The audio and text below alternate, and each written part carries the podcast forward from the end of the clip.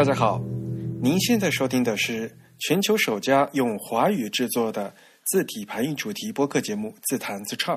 我们的“字”是文字的“字”，关于文字的畅谈，而不是弹唱。我们的播客只有声音，没有图像。我们的口号是用听觉方式扯视觉艺术。如果大家可以脑洞大开，那么我们的目的就达到了。我是主播汶川西半东夷君 Eric。虽然在荔枝 FM 平台上面也可以收听到我们的节目，但是我们还是强烈建议大家使用泛用型博客客户端来收听自弹自唱。欢迎大家与我们交流或反馈，推荐大家使用邮件方式。而且，如果您喜欢自弹自唱，也欢迎用 PayPal 或支付宝向我们捐款。无论是捐赠还是反馈。有我们的联络地址都是 podcast at the type 点 com。podcast 的拼写是 p o d c e s t，the type 的拼写是 t h e t y p e。今天是我们的第十九期节目，振宇主播嗯不在，但是我们请来了一位非常重磅的嘉宾，现在我们赶快把他请过来，让他给大家打声招呼。嗨，我是台湾文鼎呃杨淑慧。那今天呢，很高兴在上海跟自弹自唱的听众来见面。大家好，那好，我们今天就非常荣幸的请到了 Grace 啊，文鼎的呃，我们叫字体总监是吧？是的，字体总监啊。首先，我觉得很奇怪的一点就是，我们是叫字体总监是吧？Font Director 是的，嗯，可能就是不熟悉字体设计公司的朋友们就会觉得很奇怪，就 Font Director 这个职位到底是做什么的？Font Director 在呃要介绍这个职位呢，要先谈一谈到底文鼎团队的特色在哪里。第一个呢，呃，文鼎从成立的时候就有自己的核心技术，那这个核心技术呢是以笔画来组字。所以呢，这个笔画呢，不像是说一般设计师可能也会把中文字拆解成笔画，然后依它的造型来把这些笔画呢，在你的工具上组出来。那文底除了把这个字呢拆解成笔画之外，对这个每一个笔画呢，都会再给它变成是写成一个程式。哦，那一段城市，那这个每一个笔画转化成城市的时候呢，它可以去改变宽度啊，改变位置，那这样子呢，可以增加整个呃笔画的一个应用。那这样的核心技术底下呢，我们要配套的去把它的制成，啊设计出来。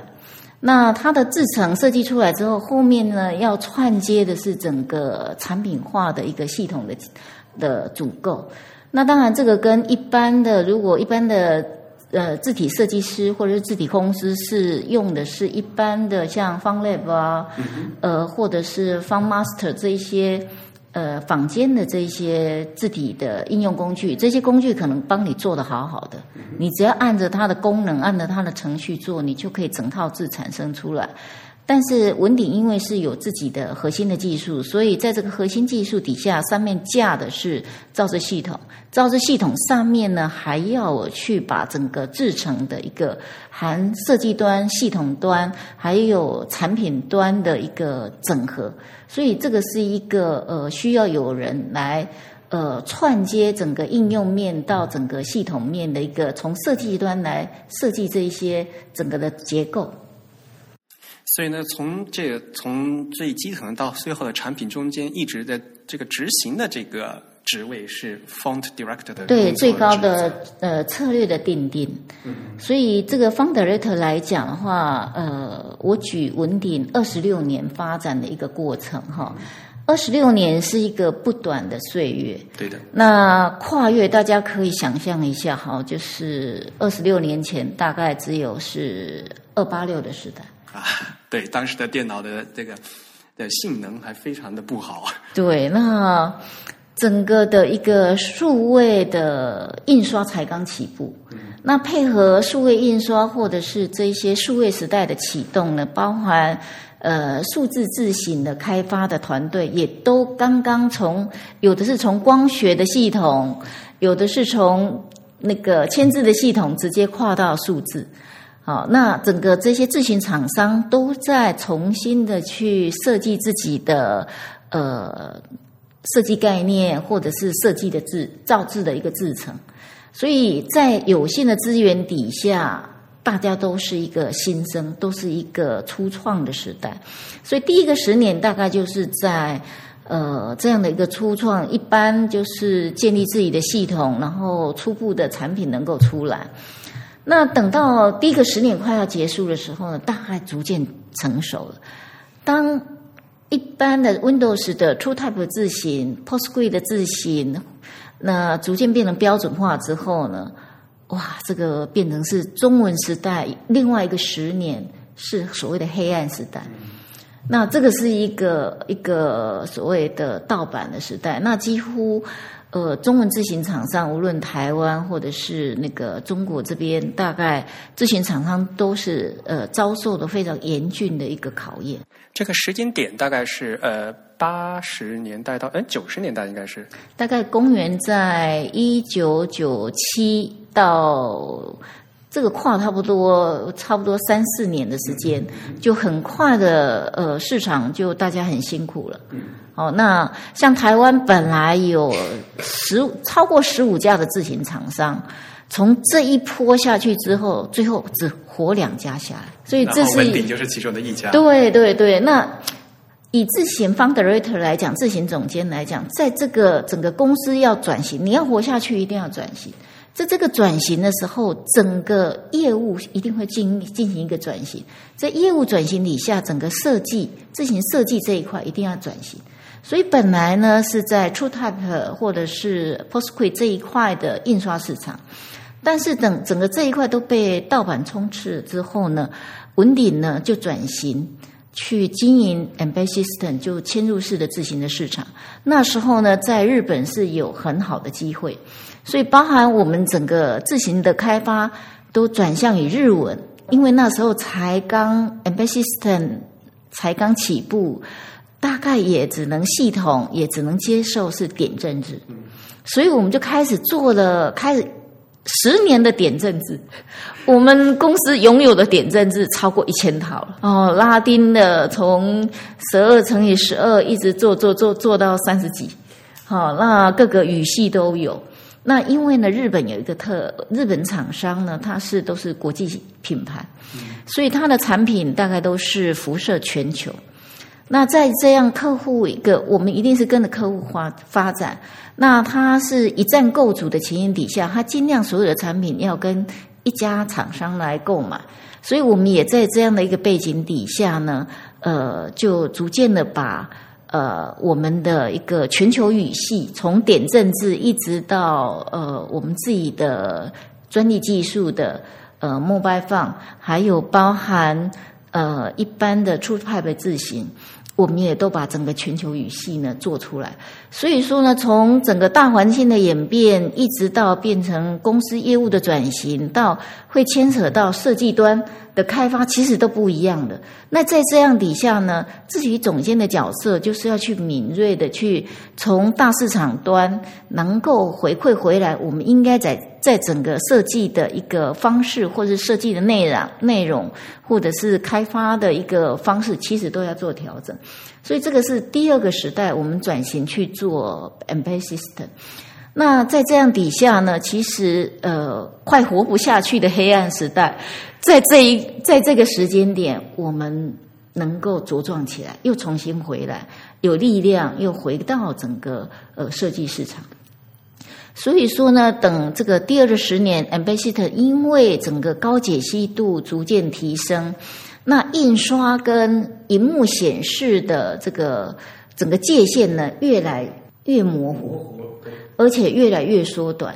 在这样底下呢，我们以字体总监的角色，他要去敏锐的察觉到这样的改变。所以说，整个开发的方向。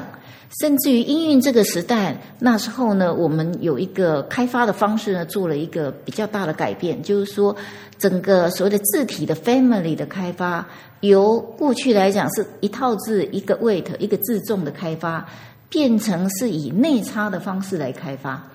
比如说呢，过去来讲一套字，我一定先从比较常用的，比如说如果内稳是 medium，然后呢可能到 bold 这两个字的字重我先开发，但是到了变成内插为开发的时候，我可能要找两个极端，但是这个两个极端你要怎么去去决定是哪两个极端？因为有些在整个自重的发展的设在设计上面来讲，呃，某一个区段是比较接近有线性发展的，但是某一个自重之上或是之外呢，是跳跃式的，要改变另外一种设计的方式。所以呢，光这个呃设计的方式来讲，很大的一个策略改变底下。那我们整体的包含刚有讲的，我们有自己的造字系统。那我必须要从底下的那个核心技术，一直到造字系统，包含产品化的整个的配套的制成，我们都要去做一些改变。所以这个就是字体总监的一个角色，他要去整合这一些东西。你知道，整合设计师、跟整合工程师、跟产品这一端这三个角色来讲。是一件非常困难的事情，一个是左脑，一个是右脑，你要帮他们做翻译，你可能呢要帮设计师开规格，然后让工程师呢可以去把整个系统做一个转型的一个改变，非常有意思。然后我其实很想问一个问题啊，就说呃，文鼎，您觉得文鼎到底是设计公司还是软件公司？这是一个非常好的问题哈！这件事情其实这这二十六年，好，我们呢呃都在做一些重新的定位。当然，一开始文鼎的名称叫做文鼎科技开发股份有限公司，怎么看都是一个科技公司。没错，所以一开始在二八六的时代，文鼎成立都是工程师背景进来的，是要满足在 PC 时代中文。没有中文字，因为那时候的 OS 都是那个欧美的系统，到现在也是啊，一样还是 还是美国人所以，所以他们还是都是以 one byte two 为核心，不会想到 two byte 所谓的中文的问题。那没有中文那怎么办？我们要自己做。所以这些懂电脑的懂。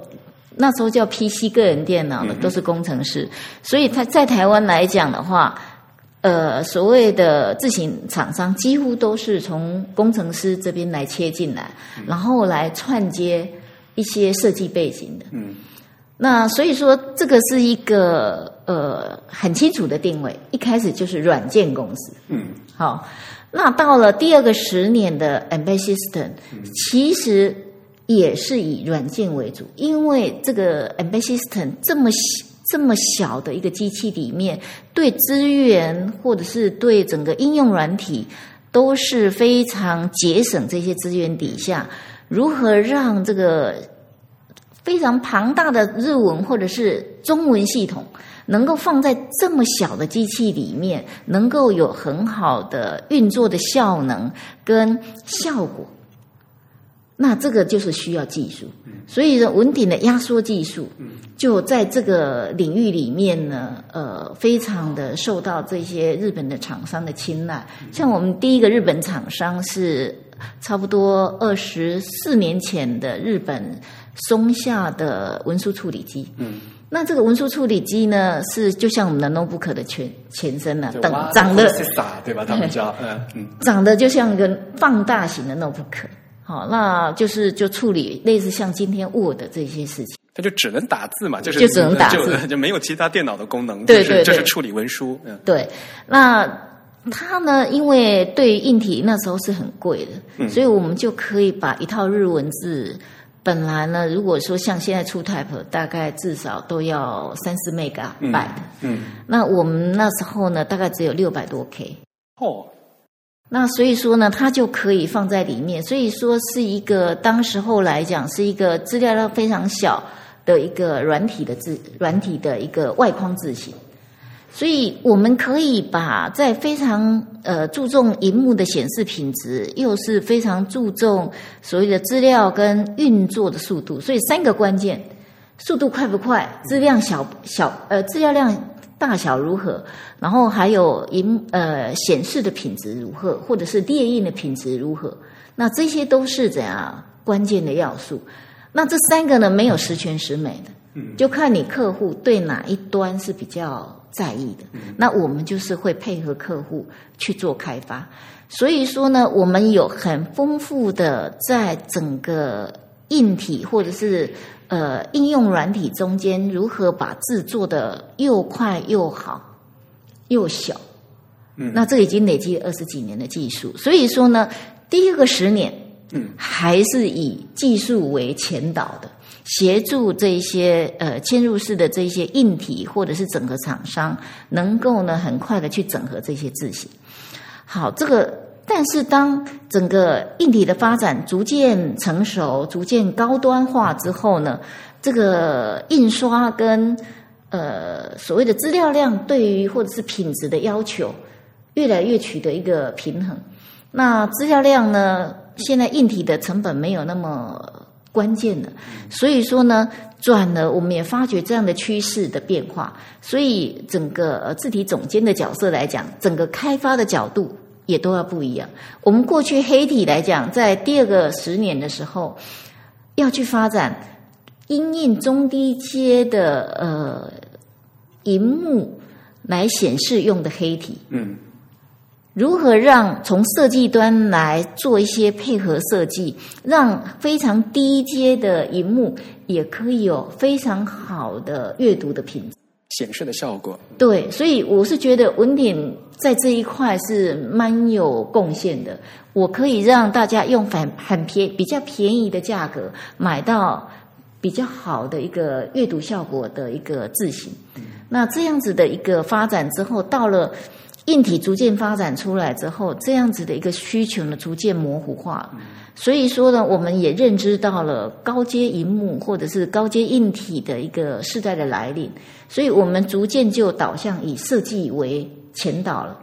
所以呃，整个我们从二零一零年就开始发觉到这样的一个变化，所以二零一一年我们也整个的一个设计的方式，刚刚有讲了，用内插来产出一些较高品质的字型，那。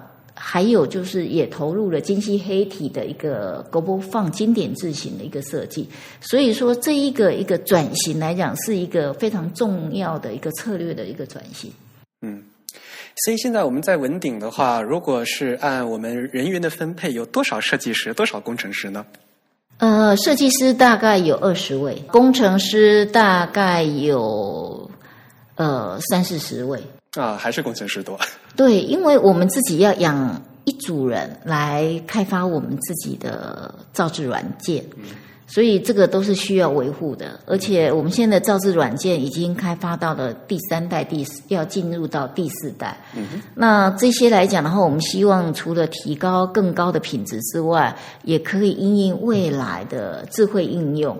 能够有很好的一个效能，或者是价值的应用能够产生。然后，这个团队基本上都是在台北吗？基本上都在台北。嗯，对，我们的销售来讲，呃，因为是七十个人，整整个公司是七十几个人的公司。那我们也没有办法，就是说到这么多的点去设立公司。目前我们有设立子公司的是在上海，嗯，好。那在其他的区域的一个耕耘来讲，像日本，我们就是用代理的方式。那包含从最早开始，大概从我们一公呃一九九五年开始，是在日本是找了一家叫亚马达，嗯。的山田洋行，嗯，这一家公司非常有名啊，是也是一个军火商，对他们是做军火出身的，对，所以日本的 F 十六的战机是这一家山田洋行呃代理进去的。我我那时候第一个印象是这样，我觉得这名字也是很那个山田洋行是吧？对对对，所以那后来呢，呃，我们就是移转到山田洋行不代理软件的，嗯，所以呢就变成是由最早是转而变成是 CNG，嗯，好来代理我们的产品。那后来呢，就是最近这几年的话，包加入了包含摩尼沙网，嗯，啊，也开始代理我们的产品，嗯。啊，我也是最近才知道的，就是摩利萨瓦也有加入我们的股份，是吧？是的，是的，他也因为是文鼎的代理店，那开始代理文鼎之后，觉得有必要来加深双方面的关系，所以就投资文鼎。嗯，对。因为莫利萨瓦的话，大家可能会比较清楚一点。在日本的话，他可是字体界的老大嘛。是是是是。而且像呃，在日本的话，他们也是采取了这新的授权方式啊。是是是。像莫利萨瓦的 passport 的话，他们做的比比较早嘛。是是是。而且他们这个 passport 的里面内容很丰富。是的。然后文文鼎的字也在里面。哎，是的。它呃，日本两个租赁的大的一个产品哈，一个是 Funworks 的 Lens，一个是 Monisawa 的 Passport，都有邦斗文鼎的字型在里面。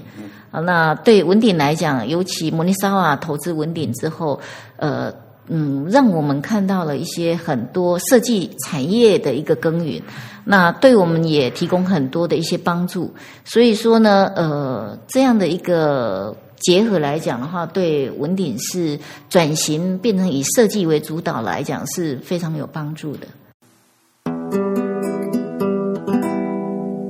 有一开始我就一直觉得，我们文鼎虽然是立足于台湾嘛，但是呢，我们还是很有国际视角的。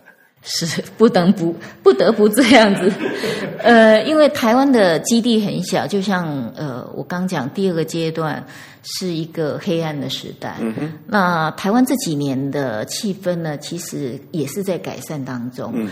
那但是基地整整个还是小，所以你如果要发展，还是都一定要往外发展。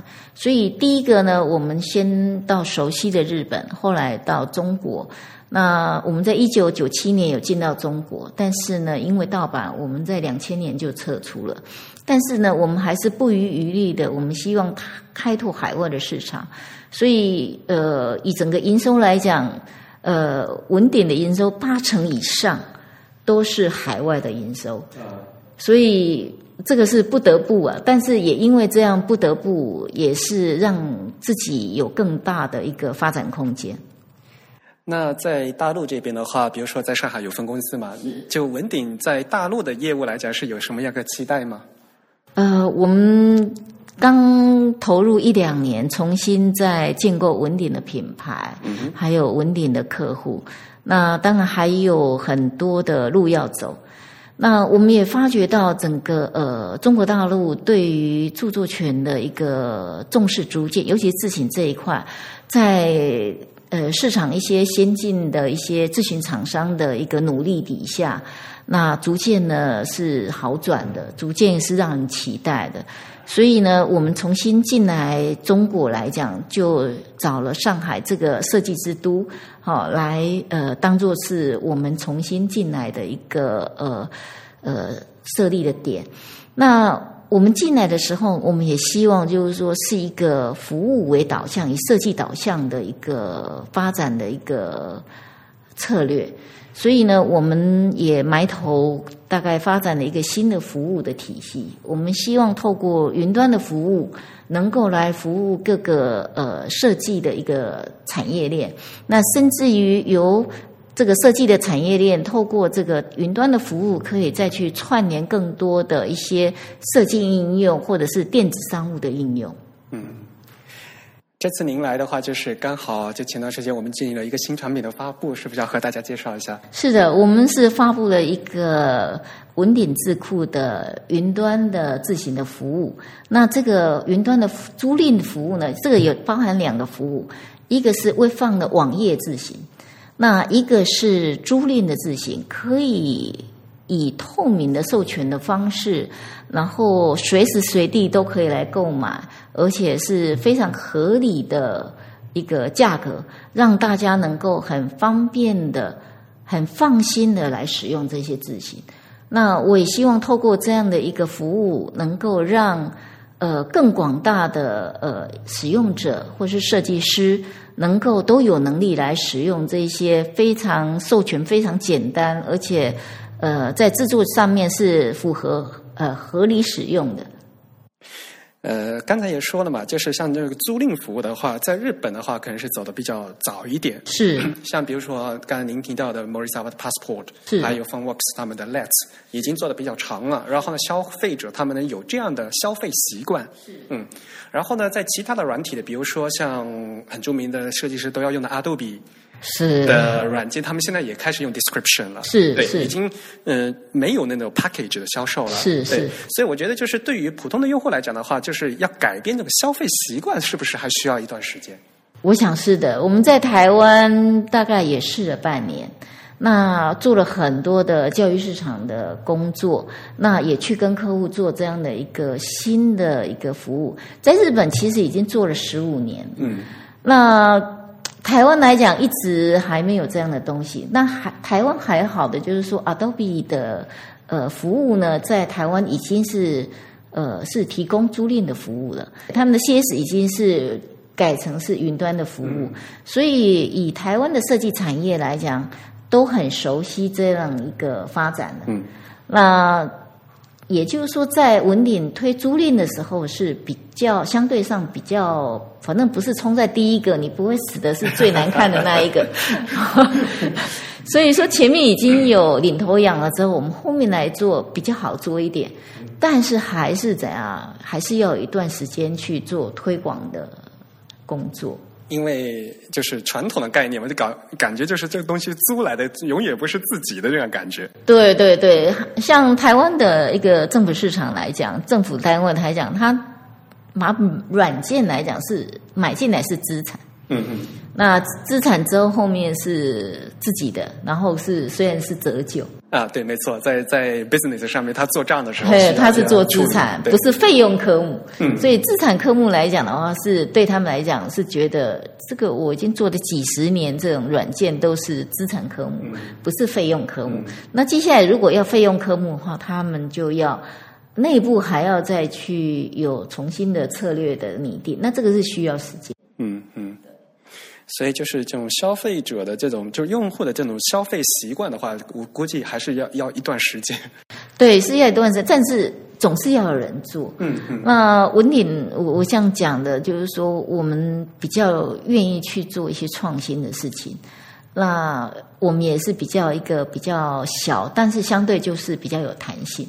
我们很愿意就是说，呃，因应时代的进步，云端已经是一个全球趋势。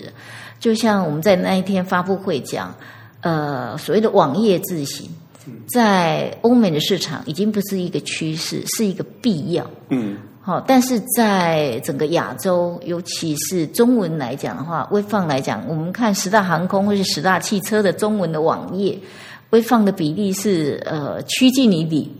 那这样的一个发展其实是很两极化。那我们可以解读说，这个是有一个很大的发展空间。如果这是一个必然的趋势是要走的，那云端服务对相对对是整个设计的产业链是一个有利的，对工作是方便的，对产值一个提升是正向的。那么这个迟早的事情。从这里呢，就是作为用户来讲的话，我们有两个问题哈。第一个问题就是说，因为我如果放到云端的话，自然大家会会想，你啊，你服务器在哪里啊？我的能不能保证速度啊？OK，这是一个好问题。目前我们刚启动，那目前这个服务器呢，我们用的是那个。亚马逊的，嗯，好，那亚马逊它现在我们用的主机，它是放在日本，嗯，那我们也经过在台湾经过呃半年的测试，那在中国也从一月份开始，我们也撒到整个呃所有的一些测试端去做测试。那目前来讲的话，绝大部分的一个服务的品质是没问题的，但是我们也希望。在短期之内，啊，我们也现在正在构建，我们也希望能够，呃，在中国布建一个 local 的通路，或者是当地的一个服务器。那这个部分呢，可以让整个的服务呢，在保证上面，在或者是整个风险管理上面更有保障。对的，这其实对于用户来讲，这是最关键的嘛。对，我想这个是一个合理的一个大家的一个期待。那我们这个也是一个必然要部件的一个基础的建设。嗯，所以其实你们在台湾的话，也是一直在用日本的服务器，是吗？对对对对，那这个部分用下来，其实到目前都非常的顺畅。嗯。然后刚才您提到这个 Web Phone 的问题嘛，是，的确是现在呢，嗯，正如在发布会上说的，现在已经不是趋势了，它是对的。那其实有另外一个技术上的问题嘛，东亚为什么落后？就是因为东亚的文字的资料量太大，所以呢，在一直都在做这个 Web Phone 的，在有很多技术上的限制。是的，对我我呃文鼎呢一直都在做一个很挑战的事的工作，因为我觉得你们非常乐观，您把这个看成了是一个机遇，是，但是。但是这是其实是一个非常大的挑战了，就是怎么处理这个刚才所说的处理速度的问题和这个资料量的问题。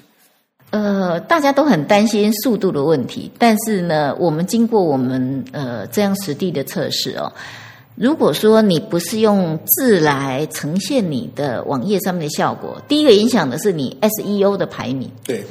现在 Google 来讲的话，你如果说用的是图的话，Flash 的话，会把你的排名自动往下掉。好，这个是它的策略。这第一个，我们也测过，你就是一个网页用 Subsetting 的这些字型下载下来，其实呢，比一张图片还要小，反反而资料量是更小。所以，如果说你整个网页你的图是很大的，哈，很多的。在你的篇幅就有一定的篇幅以上，其实这个是更耗资料量，而且你光要做那些图档，你要养一堆人，你要去用手工去做维护。对，维护很关键，就是尤其是现在有 Retina 屏幕了嘛，他们要做好几倍的，要做好几份同样的东西。没错，没错。而且你的图档做的不好，人家那个。大部分现在都是手机阅读，或者是那个荧平板阅读，一放大，你那个图本来做的很好的，变成都都模糊掉。嗯嗯。那你如果字的话呢？你无论如何放大缩小，其实都是非常锐利的、顺畅的一个曲线。嗯。哎，我们的那个 subsetting 是动态的，是吗？我们是动态的 subsetting。那在台湾来讲的话，包含呃成品。啊，都用的是我们有采用这个微放的技术。那微放有一个很好的一个地方，就是说你无论是用任何的系统或者是应用的软件进去，你不同的 browser 进去，不同的 Windows 或是 Mac 进去，你的整个 VI，你网站的 VI 的呈现，你那些字形是一致的。嗯，你不会是用的是微软的时候变成是新细米。或者是正黑体，那你 back 到系统是默认对，那你到了 Android 的时候，又可能是用的是你那一台手机的一个那个黑体，所以说呢，呃，你没有办法去控制你的使用者、你的客户看到你的首页你要呈现的 VI 的设计，其实这个是非常糟糕的一件事情。嗯，你没有办法控制那个大家看到你的感受。嗯。如果那个系统字是很糟糕的，然后呢，他用的又不会设定，所以呢，又出来如果不是那个灰阶的字型，是所谓的呃 mono 的字型，黑白的字型的时候呢，那你整个官方的一个形象来讲是非常你无法控制，那跟你花了那么多钱去设计这个网站，其实是有很大的落差。嗯。不是有种说法说，现在的网页设计的话，百分之九十五都是 typography 吗？是啊，是啊，所以，所以这个字还是非常重要的。对，非常重要，而且未来 SEO 的排名，甚至于一些价值，我所谓价值，比如说，你如果要让人家呃呃文字到变成是声音，嗯，哦，对于视障的一个资源来讲的话，那是你也是做不到的。是的，呃，这一方面的话，可能中国内地的话做的还不够，呃，就是对一些呃呃残障人士的一些的 care 的东西，呃，因为他们用的一些就自动的那个语音呃朗读软件的话，就没有办法把这个因为图片的话。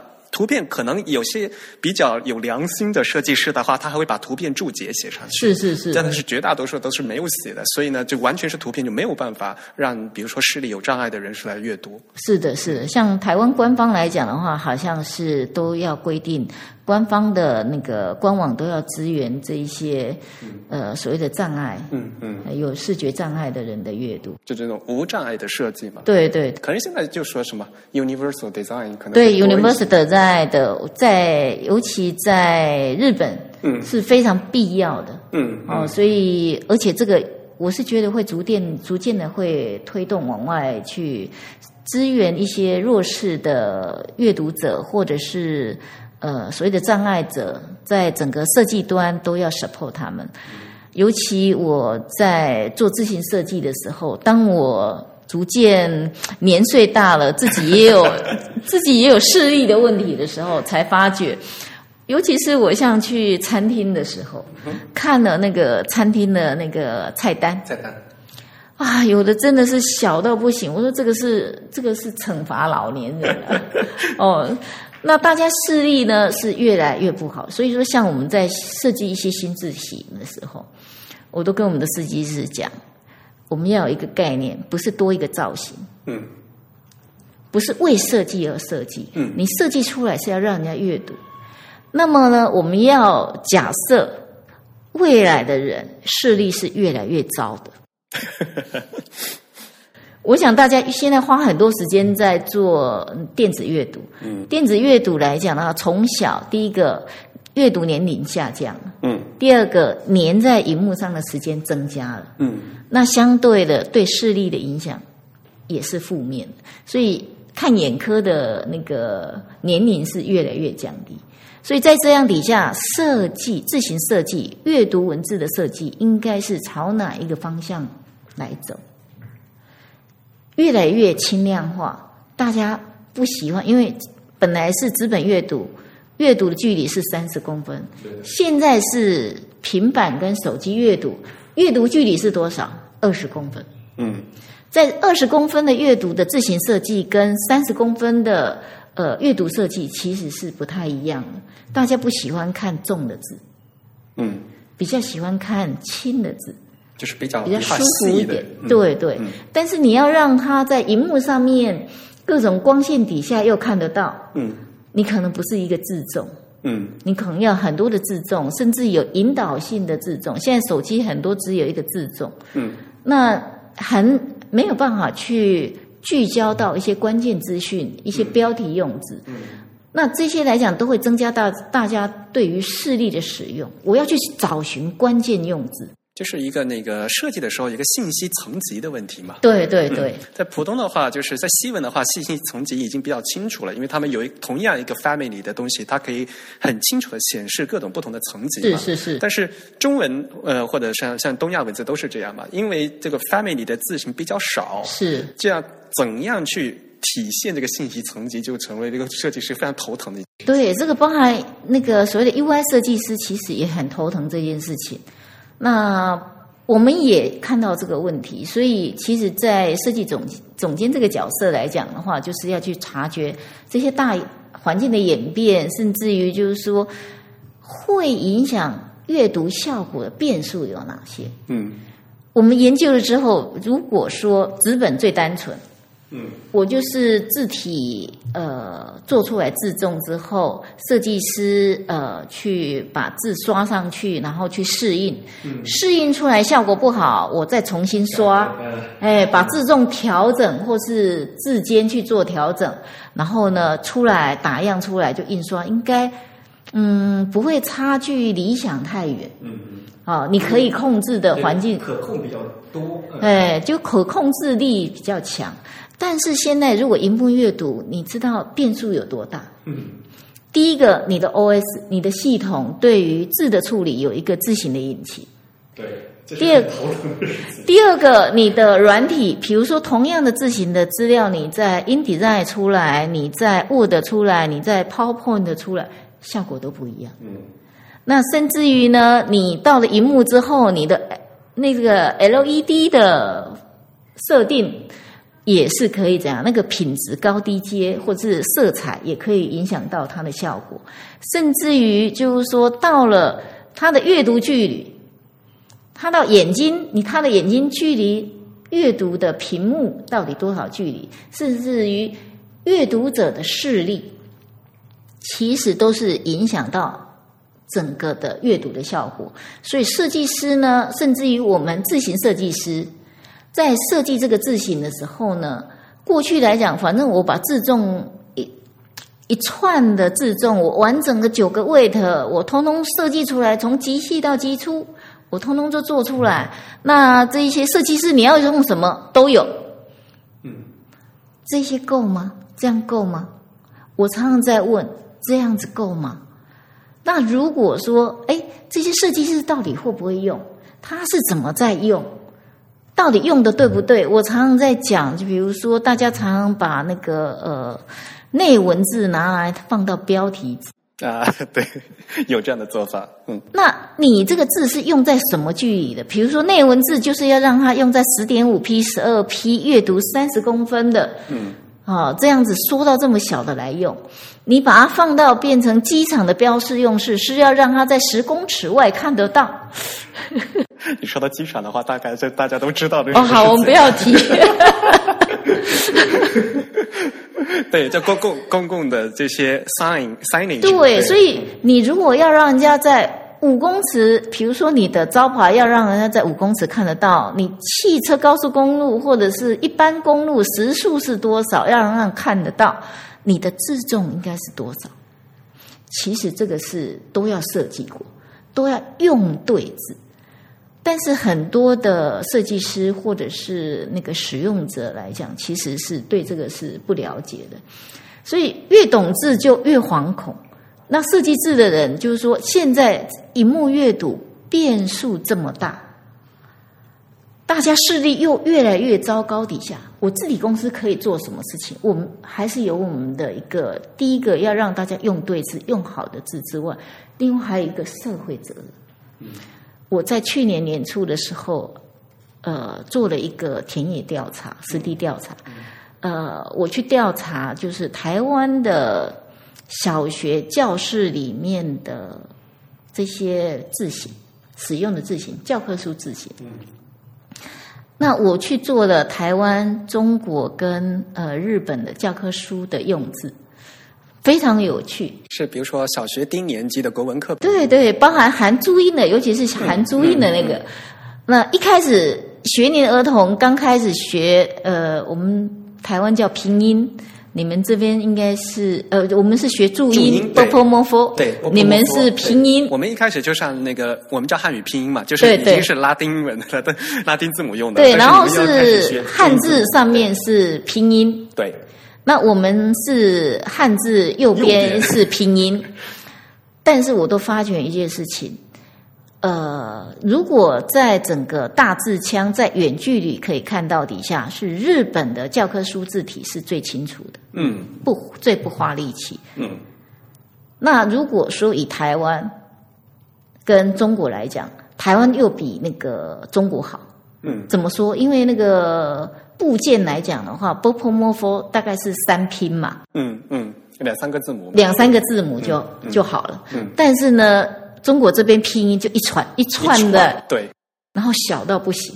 呃，因为短的拼式的话，可能两个字母就可以了。长的字母，比如说“之乌昂庄”的话，对哇，这个太长。对。那我也拿了那个刘铭记啊，去台湾的一个呃教室实地丈量。呃，是测光仪对吧？就是对对，照度哎，亮度照照照度对。那其实呢，标准的书写的书房应该是至少七百五十流米。嗯，但是呢，台湾除了除非靠窗的才有到七百七百五，但中间呢，包含日光灯啊这些，其实有做中间排的，其实是尤其后面的是怎样，照明度都是变成只有四百多。嗯，好，所以这个是一个问题。好，照明的问题。第二个呢，台湾每一个呃，现在国小每一间教室，他上课不写黑板了，嗯，他用的是那个投影机，嗯，把教材投影到那个电子白板上面，嗯嗯，哦，但是日本的话就是什么电子白电子黑板了吧？对，就是这样个这个样子。但是投影机投上去就一样会有这个问题，就是经过光线稀释底下这些字呢。其实这些所谓的 b o p o m o f o 都是不够清楚的，都太淡太小。嗯嗯。所以我我我是觉得以以自行公司来讲，有这样的社会责任去发掘这样的问题，那重新的去设计这样的一个字形，来符合这些的需要。因为过去来讲，老师写黑板，对，够了，写大大的，后面都可以看得到。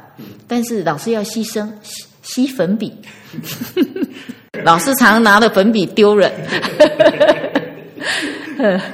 但是呢，现在不一样了，时代不一样了，用电子教学，甚至电子书。在电子书底下，或者电子教学底下，这些字形，我们从过去纸本的，我直接拿来用电子教学，到底够不够？我我非常心痛，就是说，我看的这些小朋友的课本参考书，呃，台湾还是有参考书了哈。那其实这些字都，尤其是一年级。刚进去开始接触大量的阅读的时候，嗯，其实这些字来讲都太小，嗯，那 b o m o f 拼音或者注音的部分都是太小，所以在一些现在台湾好像要重定拼音这些规规范，嗯，那我我看到这样一个一个讯息之后，我马上上去反映，我我坚决反对，哦，不应该这样伤害。刚开始又阅读的时候的这个实力，所以我我是觉得，包含中国跟台湾区域的教育单位，应该要重视这样的问题。所以我把它拉回来，就是说，现在电子阅读改变我们的生活，但是我们旧有的自行设计是不是多一个设计？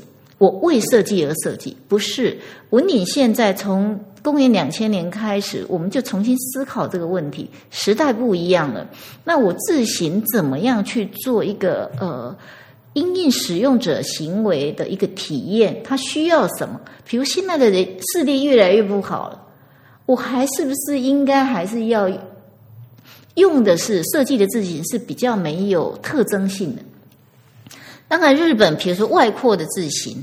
像教科书体外扩字型，在台湾我测试的台湾的血统还是不习惯，因为每个都长得胖胖圆圆的，那它的那个字的外形的可变性就低。比如说像东方的东，你你中间我们会记住它的形，中间是有腰身的，那这个东呢，它就很很快的就辨识了。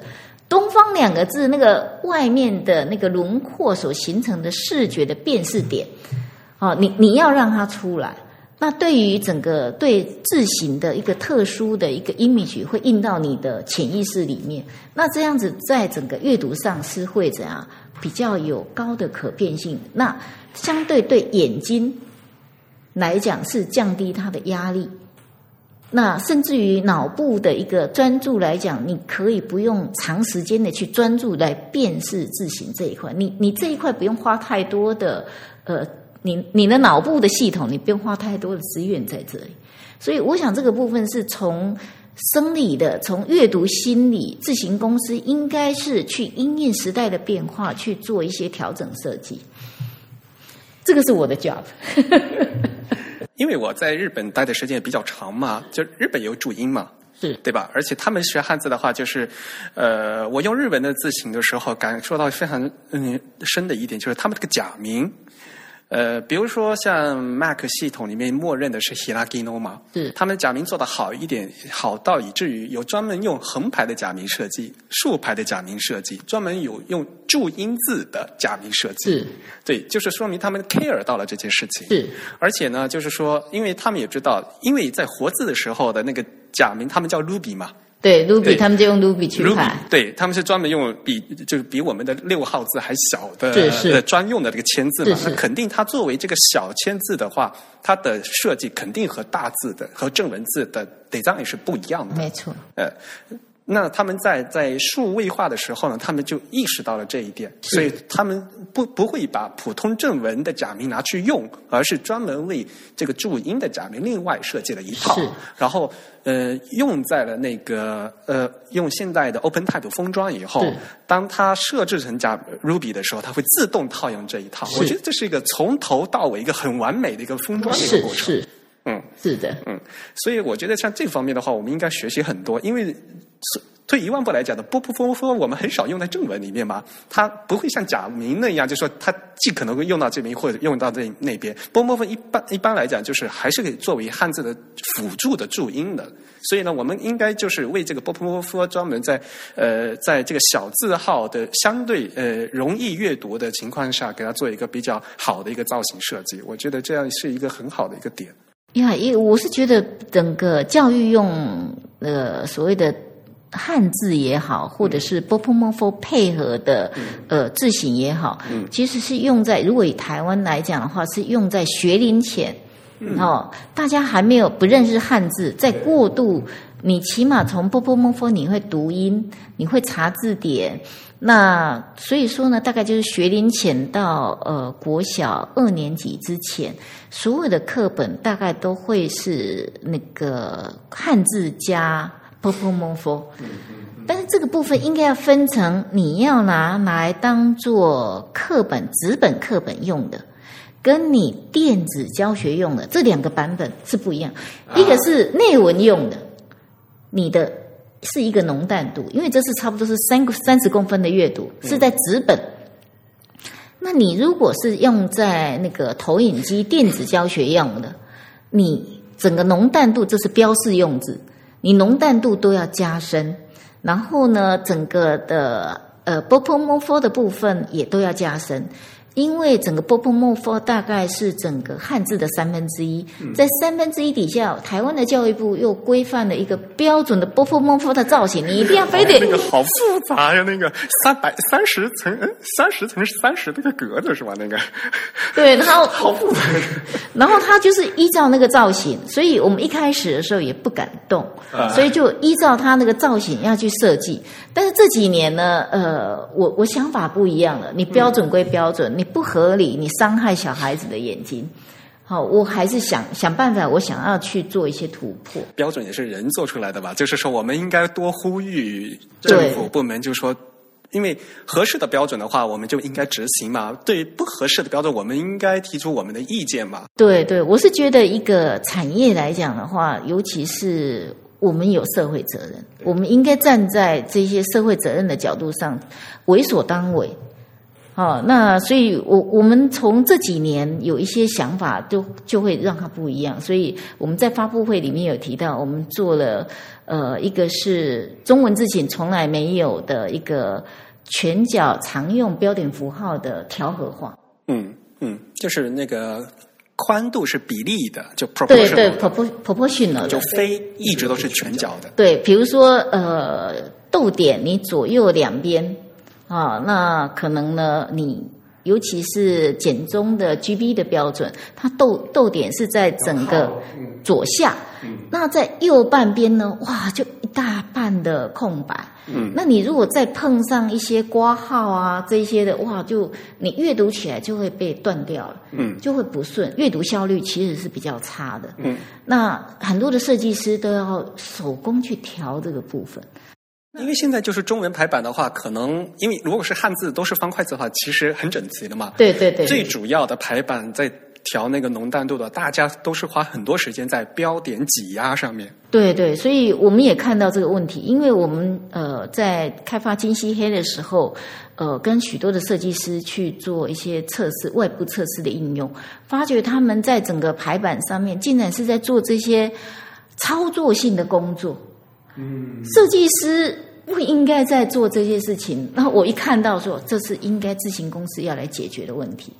虽然自行公司在整个标准产品上面没有这一没有这样的一个产品，但是文理愿意尝试看看，愿意来做，来节省大家的时间，而且更有设计感。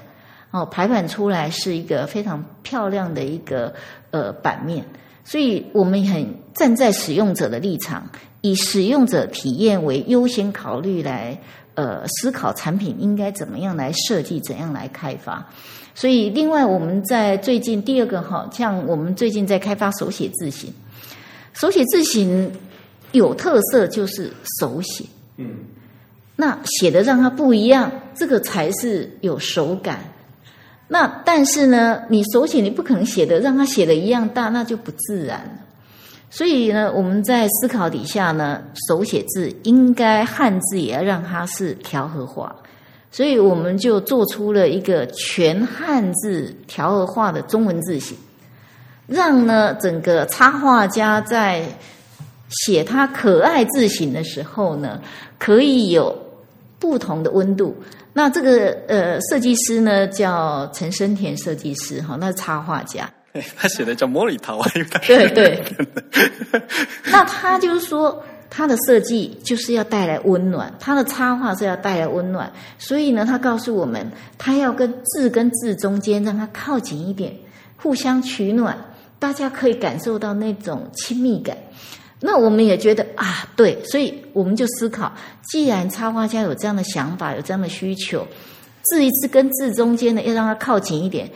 那解决的方法有几种？第一个，让插画家你写一个让它可以粘在一起的，那字就会变成长得都一样，宽宽的、圆圆的，这样不自然。我们不能做这样的事情。那如果是要让它都靠在一起，那就是要从字跟产品来解决。所以我们解决了很多的问题，让字全汉字每一个字都是可以调和化的。所以现在我们看到的现有的我们的 sample 这边就是让它，我们没有用任何的手工去调整字句，所以整个字出来就是怎样是调和的全汉字。啊，所以你们竖排的时候也是也是调和的，调和的，就无论是就是横排竖排都是都是。虽然我们一开始在思考这个问题的时候碰上很多的决策点要决策，这个其实是工作量加倍的问题吧。呃，工作量加倍，我是觉得如果有设计感是还好，能够达到插画家要的那个效果。但是很多的 OS 不支援，嗯，比如说直排的 proportional，嗯，make 是不支援的，嗯，确实，make OS 对对，嗯，但是这个的效果是 Indesign 是支援啊，对，没错，阿杜比的系统是支援支援的，Mac 默认的那个是不支援，对。对对对。所以，但是我们还是做了，因为这个值得做，我们也勇敢的做了。所以我们是以设计也优先，然后底层呢，我们有很好的技术的一个为当做是我们的呃支持的力量。那我们把我们的设计师要的效果就能够很完美的呈现出来。这也是有一点，就是我以前在我的节目里面跟大家说的，就是因为大家都觉得好像是字体设计嘛，就是设计的部分很多嘛。其实除了设计以外，我们在工程方面有很多很多需要做的东西。而且像很多 Open Type 属性，其实一开始是欧美人开发出来的嘛。是的，就很多没有针对呃呃，像日本的话，他们有有。参与他们那个 specification 的的制定，所以他们为他们日文的东西呢做了很多的那些功能，然后日文的 Open Type 特性也做得很好。是的。那么中文怎么办的问题？中文就自求多福。自行自行公司来讲的话，很多呃所谓的 feature table 就很难支援。呃，对，嗯。那中文自行厂商来讲的话，就是要自己去克服那一些问题。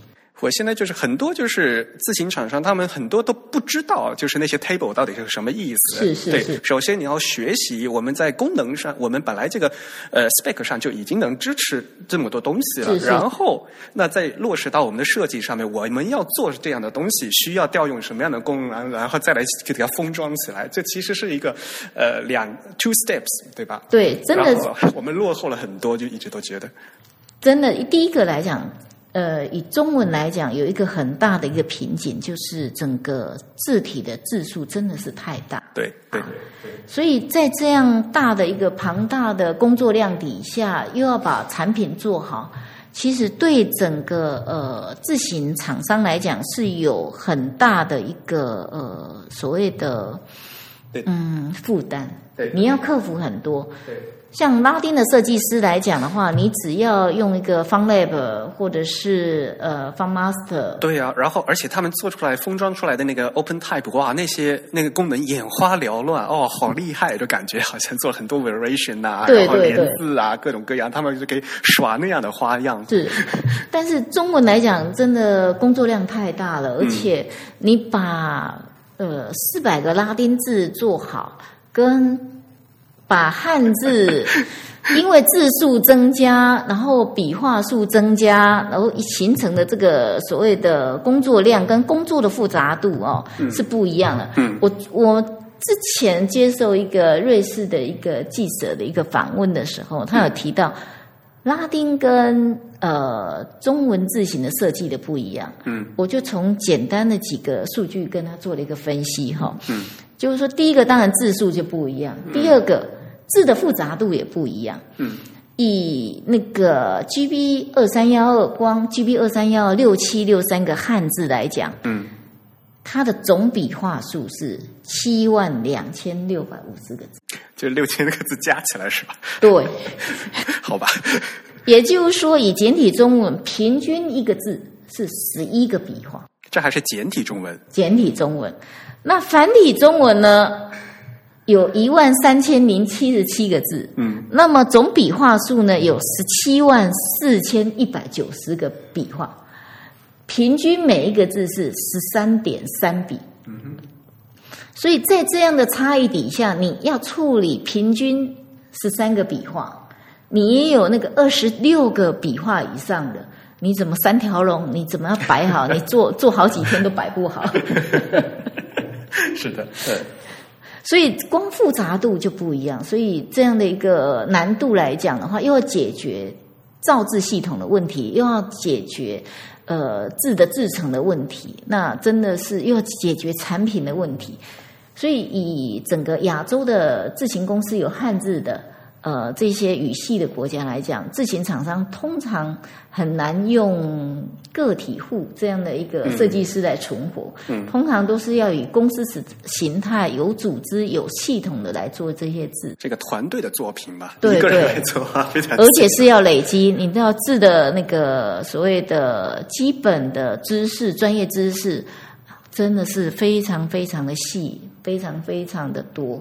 对于西方的设计师来讲的话，他们非常不能理解，就是是我们觉得这个汉字的表意文字，就是说，呃，无论你是笔画多的字还是笔画少的字，都必须给它放到一个方框里头去。是，嗯。然后对于西文来讲，这个首先那个 texture 就就没有办法处理了，并不是说你笔画多的字我就可以做的大一点或者小一点。对对，其实其实中文来讲，当然是方框是对齐，但是。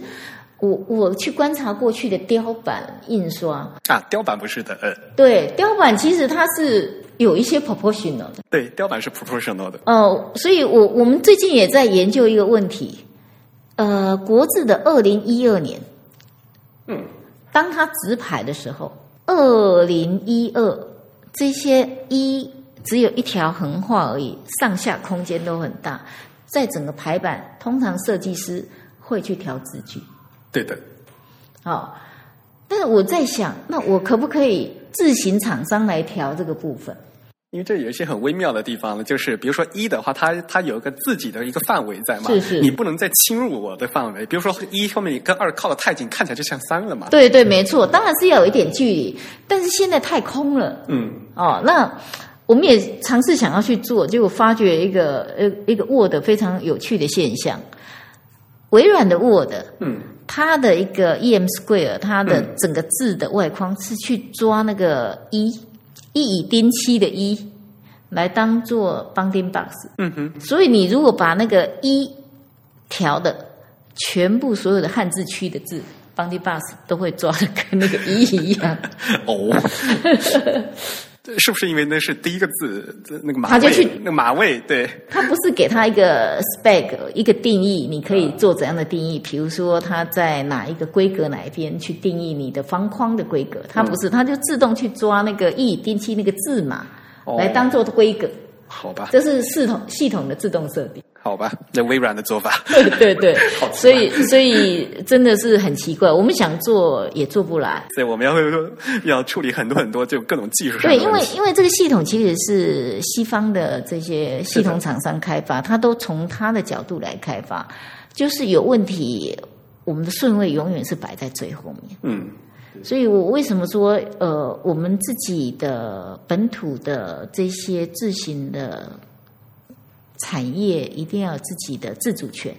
大家好像是用的是 OS 系统 default 的搭载的这一些原生的这些系统字，嗯，大家觉得说、呃、这样子就不用再买字了。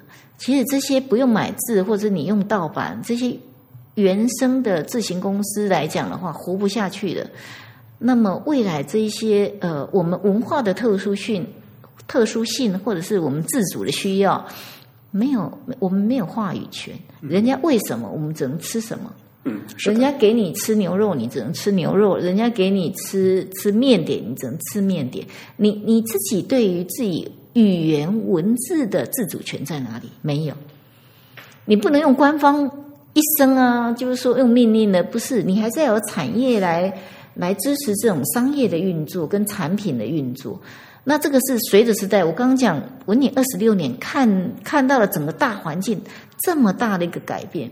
那产业这些公司来讲的话，以自行公司都是需要呃非常及时的去做一些应应。那这个是非常复杂，也真的是非常艰巨的工作。这个就是是所谓的社会责任的问题嘛。是的，嗯而且就是像作为字体公司，就比如说您作为那个 director 的时候，您还是要决策的。比如说像这是为了实现这些功能的话，我是从字形的角度去给大家做，还是说我让大家在用字的时候，因为你不仅做完字就结束了嘛，你还得教育大家，我的字是这样的，然后我的字有这样的功能，然后你们要这样用，对吧？对这个对对。因为做字和用字我好像是我好像我好像拿石头砸自己的脚。其实很多的自行公司就是哦，我就自重做一做，我标准产品做一做，其他的是你设计师的事情。出了我这个门，这个是设计师你爱怎么用，我欢迎大家怎么用。但是我是觉得以以我个人来讲，然后以文鼎如果要走设计，我就要做到最好。做到跟设计师的应用是结合的，这个或许是我们长期呃跟日本市场这边往来，那跟这些呃 embedded system 的厂商往来，那他们就是会就这样设计产品。我们也同样的会，既然采进来以设计为主导，那么呢，我们就是要做在设计上面，让大家设计师有很好的体验经验。所以在这样的优先体验底下，我们。做这样的一个设计，所以我们未来的呃所谓的我们的家族的字型来讲，不只是自重，嗯，我们还会推呃不同浓淡度的呃正文用字跟标题用字。大家也知道，现在很多的正文用字，你把它放到标题用字，那个浓淡度就不一样。比如说笔画数很多的。呃，横笔很多的，你在正文的时候一定要把它剪细了。嗯但是你放到到二十四批以上，嗯其实在整个阅读上面，这个字反而会弱掉了。嗯那其实到了标题的时候呢，是要让它是不一样的浓淡度。那以呃微软在呃它的一个呃。文件的一个应用，它有一个 C 卡的一个 family，有六种属性，六种不同的设计。比如说，它内文的话，它会把 X high 拉高、拉大，字腔拉大。那呃，Apple 的 Dynamic 所谓的 San Francisco 也是有这样的一个设计的概念。是的，它都封装好了，不让人动的，对吧对对对，你不要乱用。对对，那中文来讲的话，我们也看到了，因为我我们在设计金漆黑的时候，从日文到繁中到简中，我们是这样的设计顺序。我们就在搭配 matchmaking 搭配我们拉丁的时候，就发现一个问题啊，在日文搭配的拉丁，到了中文不能配。哦，刚刚我也讲了，呃，GB 二三幺二的平均笔画数十一笔，繁中是十三笔。所以自然的它那个浓度是不一样的，不一样的。日文因为三分之二是 kana，假名三分三分之一是日文，呃是中文，呃是汉字而已。嗯所以在整个三个同样的字重里面，整个版面日文是会最淡。日文最淡，日文最淡有假名，对，然后第二个呢是简体，简体中文，对。然后呢，最浓的是繁中，所以我们在搭配拉丁的时候，这三个拉丁的字重是不一样的。啊，这听起来很酷，对，因为我们发觉浓淡度就不配，嗯而且呢，我们要做一个抉择，我是要配标题，还是要配内文？所以我们对于每一个 weight 到底是在大家常用的 size 是在哪里？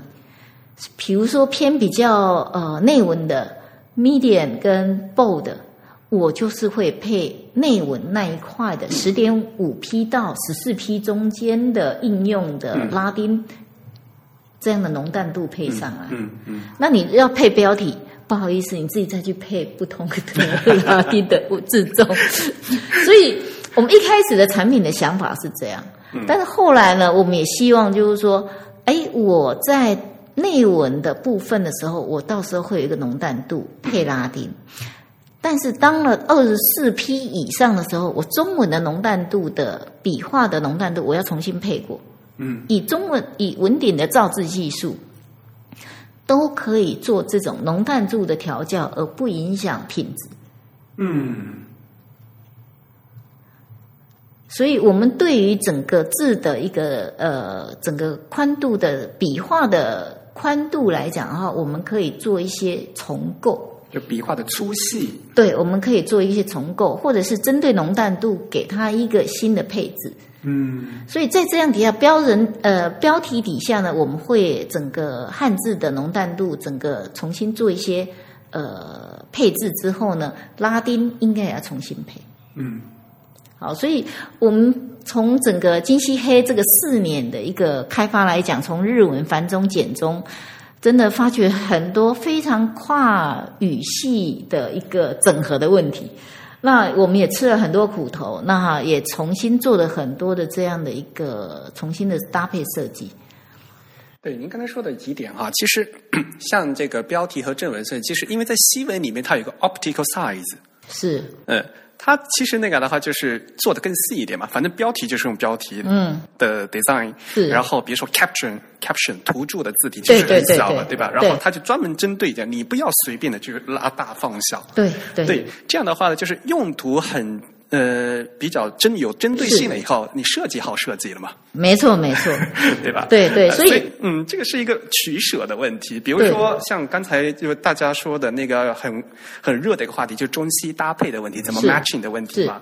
有一部分人就说，你们自己自己自行产能不用做了，我反正我们设计师迟早都要重新自己配的，是有这样的。因为现实生活中的确是，呃，很多中文的字形里面附带的细纹的确是不好看，而且很多是不能。用的状态，所以呢，绝大多数现在你到设计学校去，他们学排版的时候就说，你们西文要用西文的字体，中文要用中文的字体，对吧？现在大家为此设计软件还有专门有个复合字体的功能，人我了解这个，这个只有在 CJK 才有这样的功能。反过来，但是现在呢，就是有更，比如说日本也有，对吧？也就是说，我们现在高品质的自行产品的话呢，我们的新闻也是足够。好，以至于可以直接拿来用的。是的，文鼎有这样的一个自我的期许，而且做了这样的设计。像我们金漆黑的拉丁，我们自己设计好之后呢，还委托呃美国的一个方 bureau 公司帮我们在整个精修过。嗯，所以呢，整个 family 是非常齐的，而且是支援 WGL four 大概四百多个字源。所以大部分的拉丁的语系用字大概都已经可以支援了，足够大家来使用。而且我们还因应呃整个使用者体验，你如果用在印刷，我们配一种造型哦。那你如果用在 display 哈，呃，应该是说 screen。好，如果荧幕上面来屏幕阅读的话，我们配一种字型，因为在屏幕上面呢，有许多的应用软件是不支援下缘线超框的。嗯，就是那个字母的降部突出，呃，伸出来。对对对，你超过了汉字的底部的方框的话，就会被切掉。嗯。那这个部分呢？因为你要处理这一块应用软体、编辑软体，是要多更多的工来做这样的判断跟处理。那许多的应用软体呢是不支援。那所以说呢，我们在设计 for 荧幕用的时候呢，就配了一套比较适合不同解析度都有很好阅读的效果的字体，而且是比较呃整个横向来讲是比较窄一点的。那因为荧幕阅读希望能够在同样的呃版面底下能够容纳更多的资讯，这是荧幕阅读的一个正常的需求，所以我们。也做了这样的一个调试，让它在荧幕阅读是有比较好的一个可读性，或者是编辑的实用性。呃，我突然想的就是新的那个苹果系统的字体 San Francisco 嘛，是就那时候一一发布的时候，他说其实里面是两套字嘛，一个是 display，然后一个是他们是叫 text 对吧？对其实里面两个造型是完全不一样的。是是是，对，一开始出来的时候，很多设计师不了解为什么要这样做。嗯，然后现在啊，我们很高兴，就是我们中文的字体，像比如金希黑也也有达到这样的，就是对双方面都能 care 到的这样的造对对对型设计。就是说，既然文鼎已经转型到以设计领先，其实我们就是会去实际调查，而且我们经过这二十几年，我们都接触了很多应用的厂商跟应用的软体。那他们的应用来讲，跟需求来讲，回馈给我们，我们都会把它融进去。我们在未来开发或者是自行的设计，所以整个回馈系统来讲呢，文鼎是非常的灵活的。也就是说，从使用者的行为怎么样子，随时来调整我们开发的一个策略或者是工具。嗯，所以，比如说，我们要要能够因应这些呃电子阅读的需求，我们在二零一一年的时候决定了，那时候其实是那时候还没有所谓的智慧型的手机这些的趋势，但是二零一一年的时候，我们已经发觉整个呃荧幕高解析度化。嗯所以整个的自重的一个要求是需要更有弹性。嗯，所以过去来讲，开发来讲，然后都是一套一个一一个 family 来讲，都是一个自重一个自重不断的去把它开发出来。那后来我们觉得说，哎，可以用所谓的内插的方式来开发字体。那内插的方式开发字体之后呢，其实对整个制程来讲的话，是一个非常非常大的改变。嗯，哦，包含我们整个的所谓的标准制成规范，工作流完全都变了嘛。整个工作流程要重新设计，嗯，重新 define，包含底层的核心技术也要改，包含那个所谓的造字工具也要改，嗯包含后面产品化也要改。所以在整个改变底下呢，我们就开始思考，哎，这样的产品，我们又有自行的核心的我们的自行引擎底下，这样的机制可以做什么事情来服务这些阅读者？那后来我们就想到一个非常好的一个 idea，就是说，我们可以跟所谓的光源来做结合，光源的 sensor，比如说现在手机里面都有光源的 sensor，嗯嗯嗯。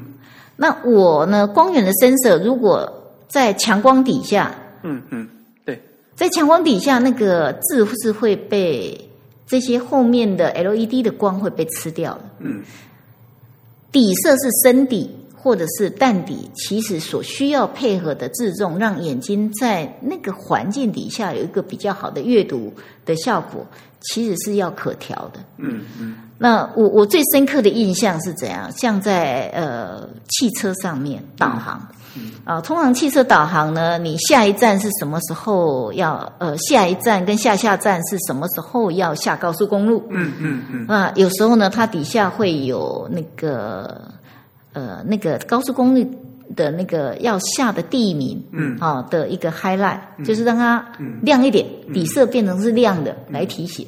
结果呢，这个是这更糟糕的事情，因为底下让它亮了，上面是黑色的，嗯嗯底下亮了，这个字反而变淡了。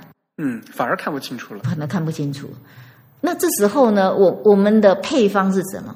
我们的配方就是，如果当遇到你的底下是要打光的，你这个时候应该是要让它自重要加深，补偿回来，对，甚至你要让它再重视一点，你要再多加一级。嗯好，所以说这样的一个生活呃的体验来讲，真的是需要，因为这是安全问题，安全问题是不容有任何的马虎的。所以，因应这样的一个底下呢，我们就想到，哎，我们的呃技术呢是可以让它去呃，由内插，我只要在整个内存里面放两个极粗极细的字，中间的粗细我随时你要，我随时可以调出来，及时调给你，速度非常的快。后来我们也因应这因样，因为这样的一个产品的想法，呃，我们二二零一三年把金漆黑呢结合这样的产品想法去参加呃日本的 Good Design Award，真的得奖了。我们第一次送就得奖，而且呢，呃，是 Best 一百，进到前一百名，所以我们也觉得就是说，哎，文典是创新的。那么呢，设计这些评审呢，其实也有看到这个亮点，所以我们也非常的欣慰。走在最前面的、最最寂寞的就是。你的你的创意，你的一些对未来的憧憬是获得不了别人的肯定的，曲高和寡。对对对，但大家可以看到，觉得这个是有帮助的。那对我们这些年轻的这些没有背景的年轻人，现在已经不年轻了哈。那。真的是一个呃，过去我们都有很多的想法，那都会去勇敢去试。那现在这样试出来的，呃，获得的这些产品的一些先进们的一个肯定，那对我们来讲是一个非常好的一个呃印证。所以呢，后来我们结合再加上我们有一些，比如说一些侦测器，环境侦测器，当光线不一样的时候，视力那个自重是不是可以调不一样？当你的手机是有陀螺仪的时候，嗯，你横排跟直排的时候，横横拿跟直拿的时候，是不是需要让它 condense 一下？比如说你直拿字呢，是需要更多的看到更多的 information，更多的资讯在你的画面上，像。呃，后来 Apple Watch 也是同样的这个所谓的这样的设计。它 Apple Watch 呢，它在整个字的 San Francisco 上面，它的拉丁来讲，它是做一个比较窄的一个变化。就 San Francisco 的 Display 这个组合，其实就是我们所谓的 Ding Like，是是是。然后它就稍微做的稍微瘦长一点，对对对，就让它扛定实一点，让它可以符合整个视觉的感受性。然后呢，也可以塞更多的 information。就是说，在横排的时候，因为横排的宽度是固定的情况下，你要容容纳更多的信息，字必然的就要变成长体。对对对对。然后反过来，这就是为什么日本的报纸都是扁体，因为日本的报纸都是竖排的。对对对。然后在固定的这个栏高的情况下，它为了塞入更多的信息，就自自然而然就要变扁。对，没错。现在呢，大家也都在研究怎么样节省呃所谓的环保。嗯。哦，那其实这个就是减降低油墨，其实就是很环保的。就这一点的话，我就是印象特别深刻，因为就是您就是也在那个发布会上也说了嘛，就是 responsive design 嘛。是是。对，一般来讲，就是大家现在都是。网络前端的人在考虑这个事情嘛？比如说网页，我窗窗口变大变小的时候，我的我的 layout 会发生什么样的变化？然后就是在这个 responsive 这个事情哈，我们自行公司也能做很多事情。这一点哈，我非常的呃，就特别的感动这一点。呃，非常这一点，我们也觉得就是说，这个是走在前面。嗯，因为像原来的印刷的话，不存在这个问题嘛。印刷的是会有平面设计师会去考虑这个问题。像您刚才说的，就是比如说黑暗背景下的反光的问题。像印刷上就是那个反白的字嘛。是对。那我们在学排版平学平面的时候，就说你在反白的字的时候，你要加粗一点，要不然的话墨水会渗掉，然后字会写的细嘛，对吧？对。现在呢，我们在画面上了，然后。呃，在显示上面应该做什么事情？呃，首先自行公司要有这样的对应，然后我们用技术来帮我们做这个事情。对，其实呃，自行公司应该因应时代的改变去改变这个设计。嗯，就好像说现在已经是呃是高解析度荧幕的，像呃都是 PPI 都是三百、四百、五百都出来了。嗯，所以过去呃应用在我们内文里面的明体字的横笔。其实那些都是签字时代的字稿了。对。那一直沿用到现在，那包含现有的设计，其实也都是基于这样的一个设计，大概都在高解析度以下都来不及变化，来不及设计。所以文鼎也看到这样的一个想法，就想到说，怎么帮助大家这些字体在高解析度荧幕阅读底下有更好的一个适应，就所以说呢，就有所谓的响应式的设计。嗯，当你想要呃，当你的呃屏幕、你的机种，比如说系统厂商、手机厂商，你的屏幕可能有音印低阶到高阶，都有很多不同的机种，解析度也都不一样。那在这样底下，你放的系统字如果没有很好的调试性，那在某一些解析度底下就会怎样？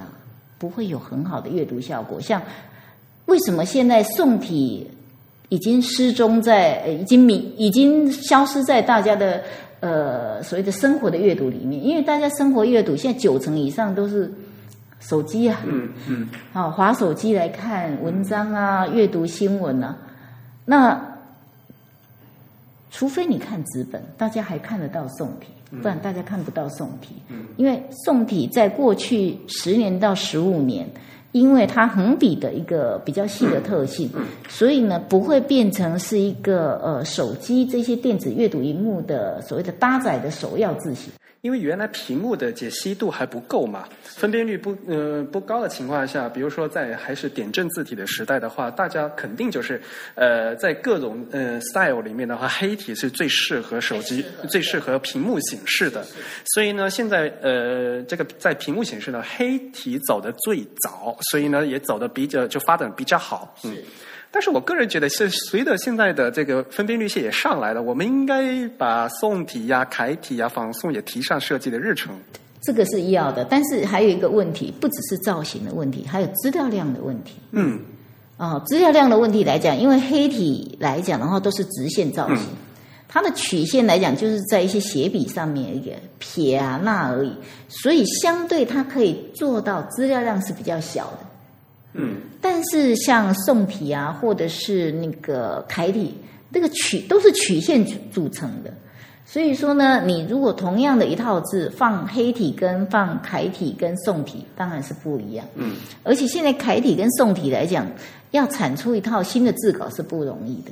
对，但是这些字稿都是旧签字时代的字稿，你要到了新的世代来讲的话，很少有设计师。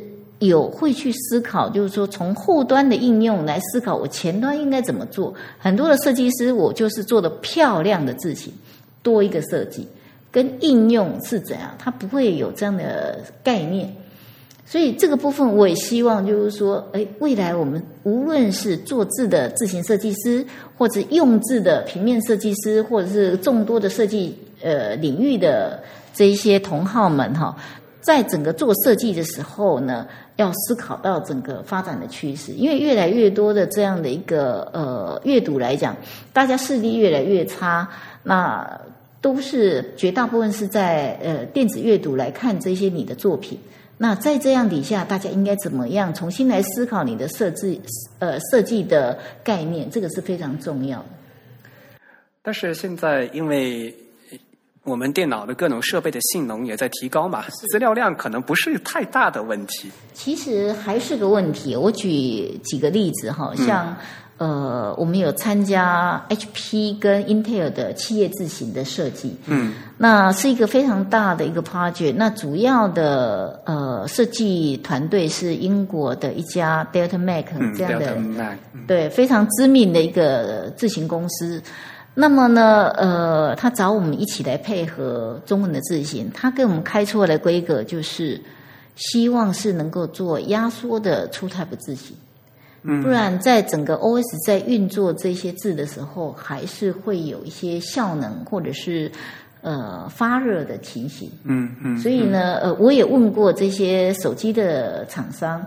就是说，超过某一个资料量的时候，整个系统在运作上面是不是会还是有一些他们的考量？他们回复是正正面的。嗯嗯。所以，像呃，以 HP 一套呃 GB 幺八栋三栋来讲的话，它的资料量一套就是压在三点五 mega 以下。哦，是吗？是。那 Intel 呢，就比较大一点，是五 megabyte 底下。嗯，但是如果是幺八零三零的话。也是也算是是非要非常精简，对哦，所以呃，这个资料量永远其实还是一个技术的问题，嗯，啊，但是如何变成是如何技术啊、环境啊，或者是整个制作上面、设计上面，能够品质、速度啊这些要兼顾，其实这是自行公司也很伤脑筋的事。取舍的问题。对对，嗯。我们在做金漆黑的时候啊，是从 light 和这个时候 ultra black 开始做的吗？哦，我们在做内插的时候是用 medium 跟 heavy 中间，medium 和 heavy 中间做内插是比较有高的呃所谓的线性的嗯。设计概念是比较接近的。嗯，那但是呢，如果说 light 跟超过 heavy 之上，其实是不同的设计概念啊。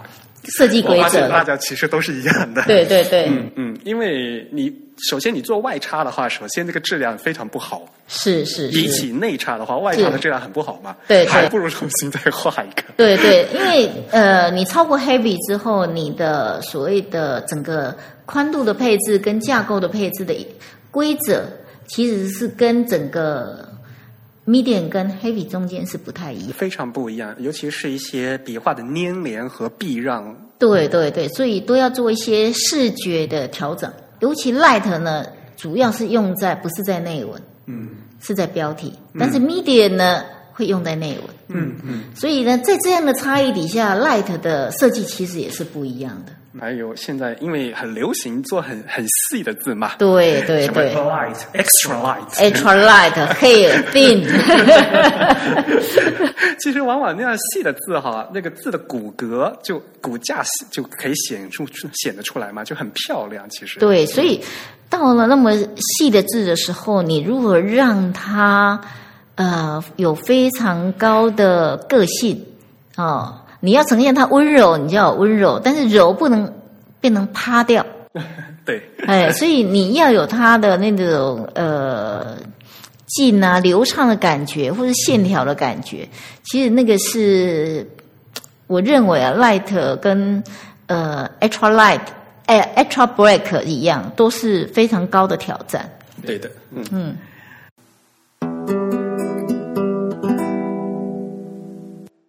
然后呢，我还注意到非常有意思的一点，就是我们的金漆黑是有 U D 的。是的，是的。哎，我不知道哈，就是中文字体带 U D 的，还有其他家吗？还没有。但我们的 U D 跟日本的 U D 呢，我还是做了一些调整的设计。所以我就很想知道，因为嗯。对于 U D 字体这个东西来讲的话，呃，其实，在日本的各个字体厂商，他们的认识是不一样的。是的，因为 U D 最早呢是 Iwata 就盐田公司提出来的的嘛，然后后面就其实是跟风了，大家都出大家都出 U D。可是事事实上，每家做 U D 他们的理念是不一样的。对，就像刚才您提到的，比如说自，您说的自腔嘛，就 counter 嘛，就可能中文，比如说会说中宫比较大一点或者怎么样。那我们金西黑在的金西黑的 U D 是什么样的理念做的呢？第一个就是说，U D 精细，我们当初在设计的时候就设定的是整个跨汉字地区，包含我们已经决定是要做呃日文繁中跟简简中的部分。嗯，那文鼎呃从台湾出发跨这三个区域的耕耘已经有二十几年。嗯，所以呢，很要考虑到的是所谓的各区域的眼球习惯。嗯。日本呢，尤其日本新字型推出的时候呢，都会被骂，一定会被骂。为什么呢？有很多的批判哈。嗯。因为日本来讲的话，这些字型都是传承八九十年，像摩尼沙瓦已经接近九十年。嗯。哦，那在这样九十年底下，他们都有历史渊源很久的一些字体在。嗯。那这些使用者也都看习惯这些字，也就是说，每一个区域都有它的眼球的习惯性。嗯，那文鼎呢，在这些区域都已经耕耘二十几年，对于这些眼球的习惯，我们都呃很清楚。那我们如果要设计一个跨区域都可以接受，又可以符合呃 U D 设计精神的。所谓的这个通用设计概念的，让越更多的人，或者是更多视力比较不好的人，有很好的辨识性的，那这个部分呢，文鼎是一个有很多这方面跨区域的一个所谓的整合经验。那在这样底下呢，我们有去思考一个问题：日本的 UD 的黑体是没有角的。对，比如说国字框底下那个两个角是一个切掉的，就完全的一个正方形。对，那我们曾经有接到一个呃刻字的案子，帮日本的一个呃 UD 的一个字型呢，要来设立简体。哦，这个很久很久以前了，伊瓦塔刚出来没多久，嗯，好就有客户有这样的委托。那么呢，我们就做的这样的一个设计，但是在你要卖进来中国，你要去拿那个认证啊，CSI 认证，嗯嗯，我们送到 CSI 认证，被骂回来，被退件。哦，为什么被退件？你是自行公司，你不会设计吗？黑体哪有这样的？嗯，他们认知来讲，黑体就是要脚。没有脚那个不是黑体，所以说呢，这个要接受没有脚的黑体，在中国到目前为止我还没有看到。好，大家来讲的话，尤其你要送 CSI，可能就会被他打回票哦。但是退一万步来讲的话，就是就没有脚的这个框的话，的确容易认吗？就有这样一个哎，这的确是一个问题。但是日本也看习惯了，他可以，他也习惯了。所以文鼎在设计 UD 精细黑体的时候呢，就做了一个调试。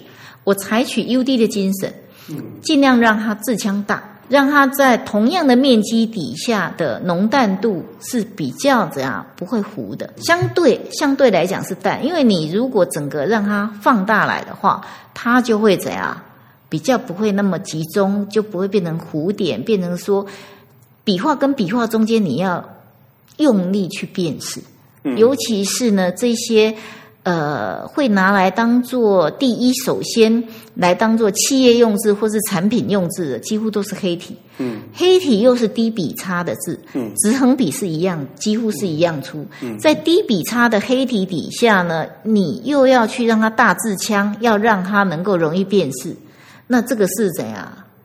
都是挑战。嗯，那我们能做的是尽量让它字腔放大。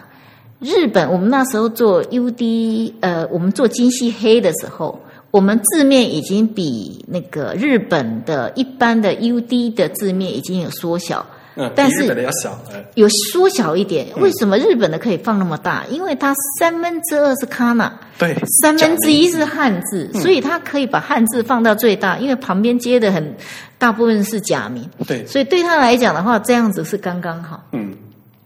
但是呢，以汉字来讲，我们不能做到那么大，嗯，所以我已经做很大了，我已经把它的缩小一点了，缩到九十八。哎，您您说那字面率是吧？对对对，哎，百分之九十八，对，已经非常大，对对对，对，我们那时候就是希望把它放到最大，嗯，然后呢，如果说我们后面要做什么应用，我们可以把字面再缩进来，嗯，所以我们现在的内文的话是把九十八缩到九十五，嗯。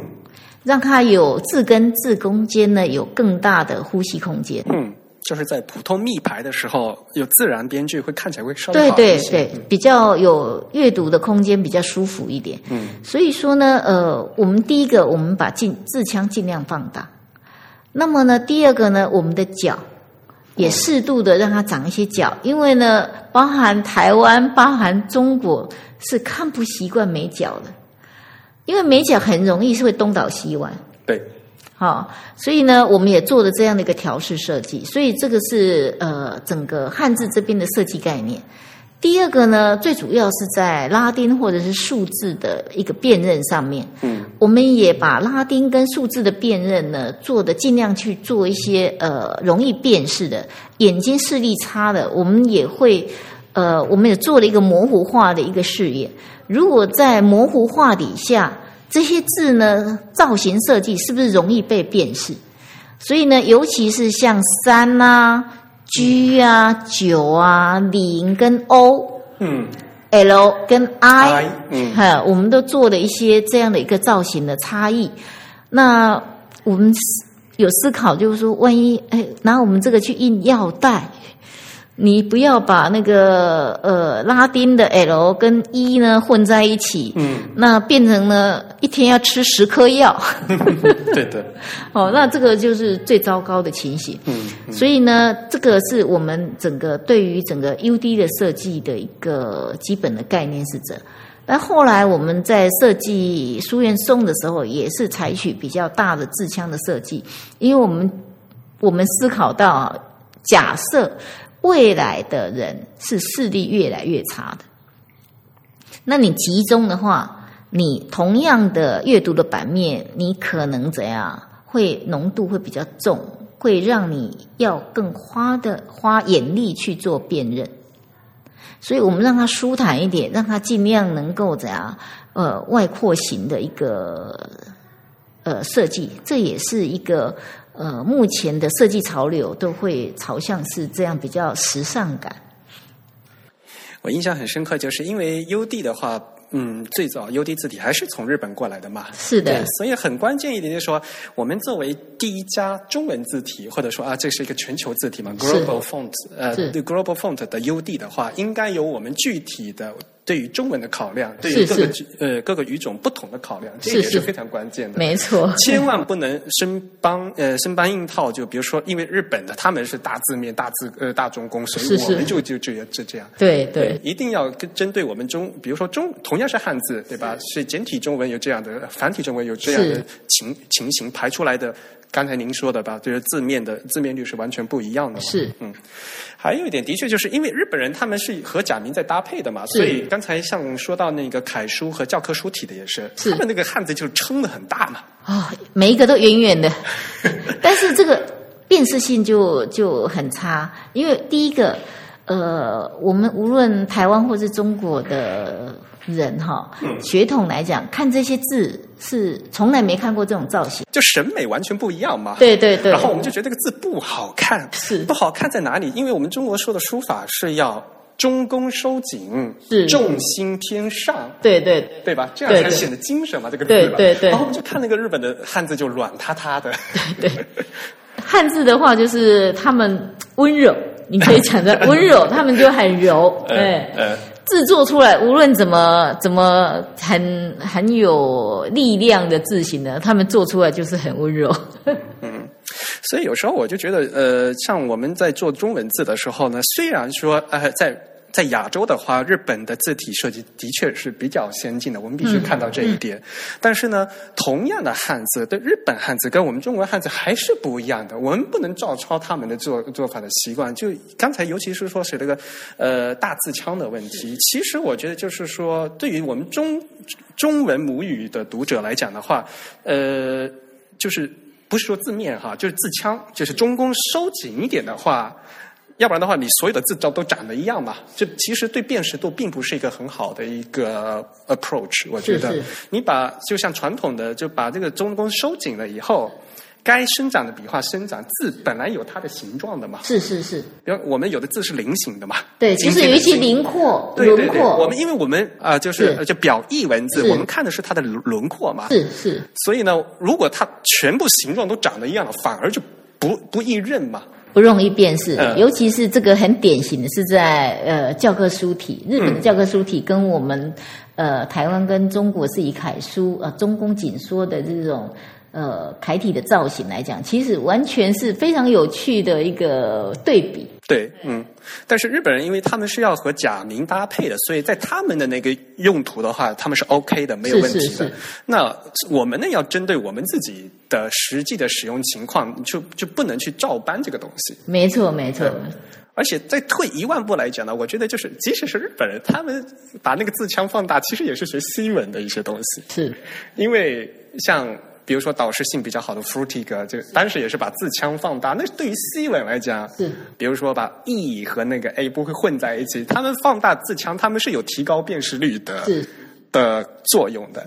但是在日文里，真的有那样的作用吗？其实我个人来讲，也是有一点点。这真的是值得研究了，因为这个应该要有数据。嗯，哎，这个要有数据。那其实，在整个研究上面，为了这个，比如说自重的设计，或是荧幕这边的一个怎样是一个最佳阅读的设计，我们在两年前也找了一个大学哦，做了一个台湾的吗？对对对，做了一个在荧幕各种呃，大概那时候是两百多 PPI 底下，嗯，好不同的 size 应该是用哪一个自重，哦，是一个比较好的一个阅读习惯。你给他看的是文本吗？呃，就一一个 block 的文字啊，一段文字，一段文字。对，那其实这个是一个非常先奇的研究了，我不敢讲说这个获得的效果是多怎么样，但是我们尝试真的是去做一些这种科学的取样的实验的方式，来收集实验实呃所谓的使用者。呃，他在整个阅读上面的时候，对字的感受是怎样？我们希望能够把它量化。嗯，哦，那这个部分呢，我我们也会持续在做。像今年的话，就有呃医院的这些医师想要做研究，也找上我们。好，就是说他也希望能够研究，比如说糖尿病患者从眼睛看到的东西，那我们字是长什么样子，是变是怎样子。所以我是白内障的患者，他们看出来的视野会不一样。对对，所以我我觉得这是一件非常有意义的事情，因为你自不是只有给年轻视力正常的人用，你是要给广泛所有的人用。那你如何像到老年的人能够愿意阅读？像我父亲到。呃，七十几岁之后呢，他就阅读就很辛苦了，嗯嗯，就不太愿意阅读了，嗯，哦，也不太能阅读。那我们如何让这些呃老人家，好视力有障碍的人，能够我们自己也会老了哈，能够还是有很好的阅读生活？那这个部分，我们真的要从这个角度来思考。那无论从自行设计端也好，或者是呃产出这些文件的设计师的也好，我是觉得应该在这个地方呢多去更多的衡量跟设计感进去。嗯，是的。其实这些东西的话，因为西方的他们有一些研究。但是呢，像比如说对 legibility 和 readability 的研究，尤其是 readability 就是易读性的话，你必须根据母语者的这个阅读体验来挂钩的嘛。所以呢，有些西方的研究的话，就是没有办法套用到中文上。没错。那在中文的 readability 要用什么样的数据去考量？其实这些研究还是很多都是处于空白的阶段，要大家来做的。是空白，是空白。所以我我我们会有这些想法的研究哈，就是就像你讲，都来自西方。尤其我们呃文典二零一二年之后，呃，就接连就几届都有参加 A Type I 的这样的年会的活动。那这个年会的活动非常有趣的是怎样？是产业界，然后学界，还有历史学家和文字有关的人都来了。对对对，那真的是一个大家庭。我我真的去他们就好像回到一个非常的大的一个温暖的家一样，非常享受那样的氛围。那大家的的议题也好，或者是风格也好，真的是感感受很深。尤其听到了很多的其他的角度来看自己，嗯，那尤其是刚刚讲的所谓的可读性、可变性来讲的话，他们做了很多的研究。我当我在听，当然我的英文很不好了哈，真的有听不是很懂了哈，但是还是可以大致的去懂得他们要谈的是什么。在听的时候，我第一个我就会想到，我们中文呢？我身为自行厂商，我能做什么？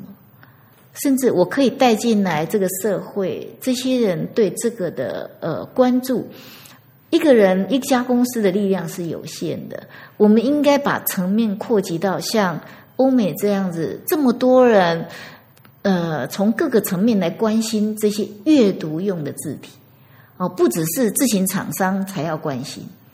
啊，不只是设计师要用对的字型，然后设计好的字型，我是觉得应该可从各个领域来讲，这个阅读字型是值得我们大家来一起努力，然后让它提升它对我们生活的一个帮助的。因为字，你说其实是一种基础设施嘛，是 infrastructure，是。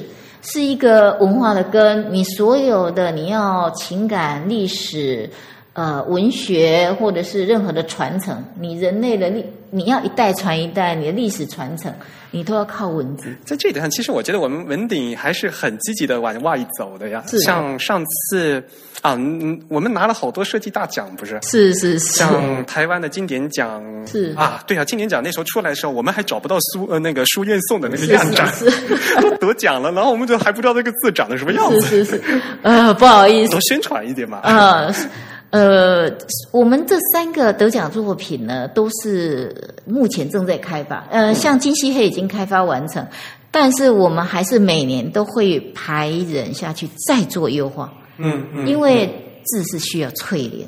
嗯嗯嗯，好、你永远永远都没有所谓的止境，所以呢，这些经典的字形呢，我们都是会不断的去呃优化。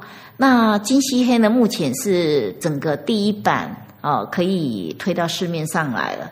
好、我那做了多少年了？金漆黑从二零一一年做到二零一五年底，哦，四五年的时间，对，四五年的时间做了三十六万字，九十国语言，五个字重。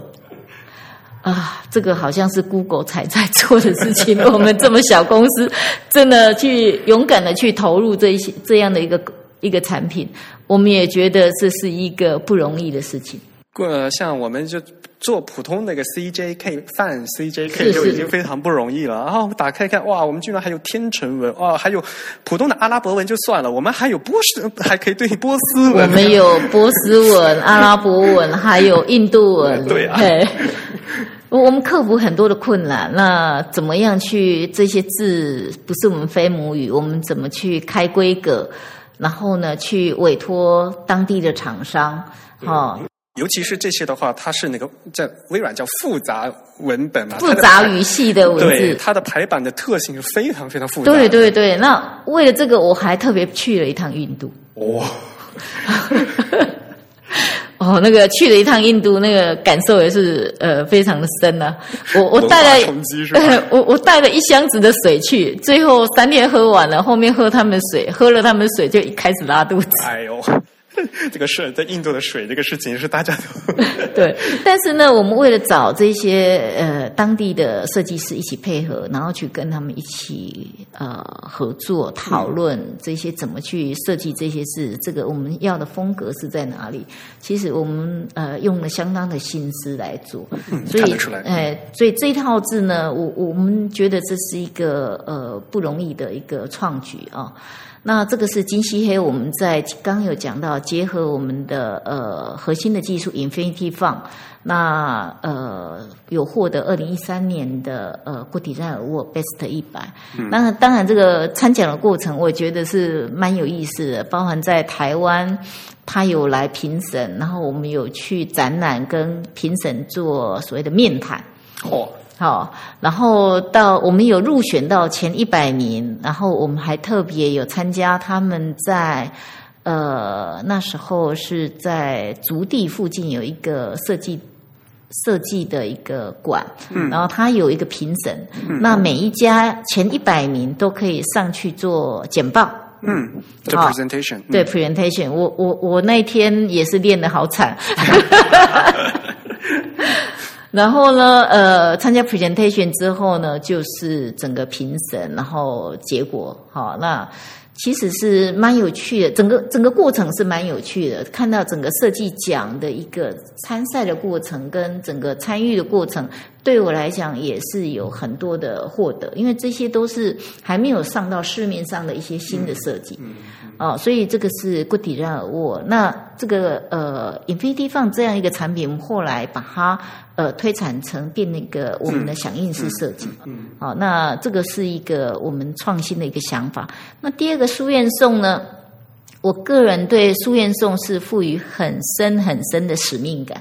嗯，因为宋体哦是中国除了呃楷书这些书法字体之外，楷书、隶书、行书这些书法字体之外，是中国唯一原创的所谓的印刷专用字型。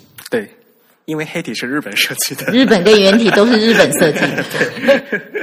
那宋体呢？印刷字型来讲的话，要探讨到这个变成是中国是中国的印刷术，我们标榜是中国的四大发明之一。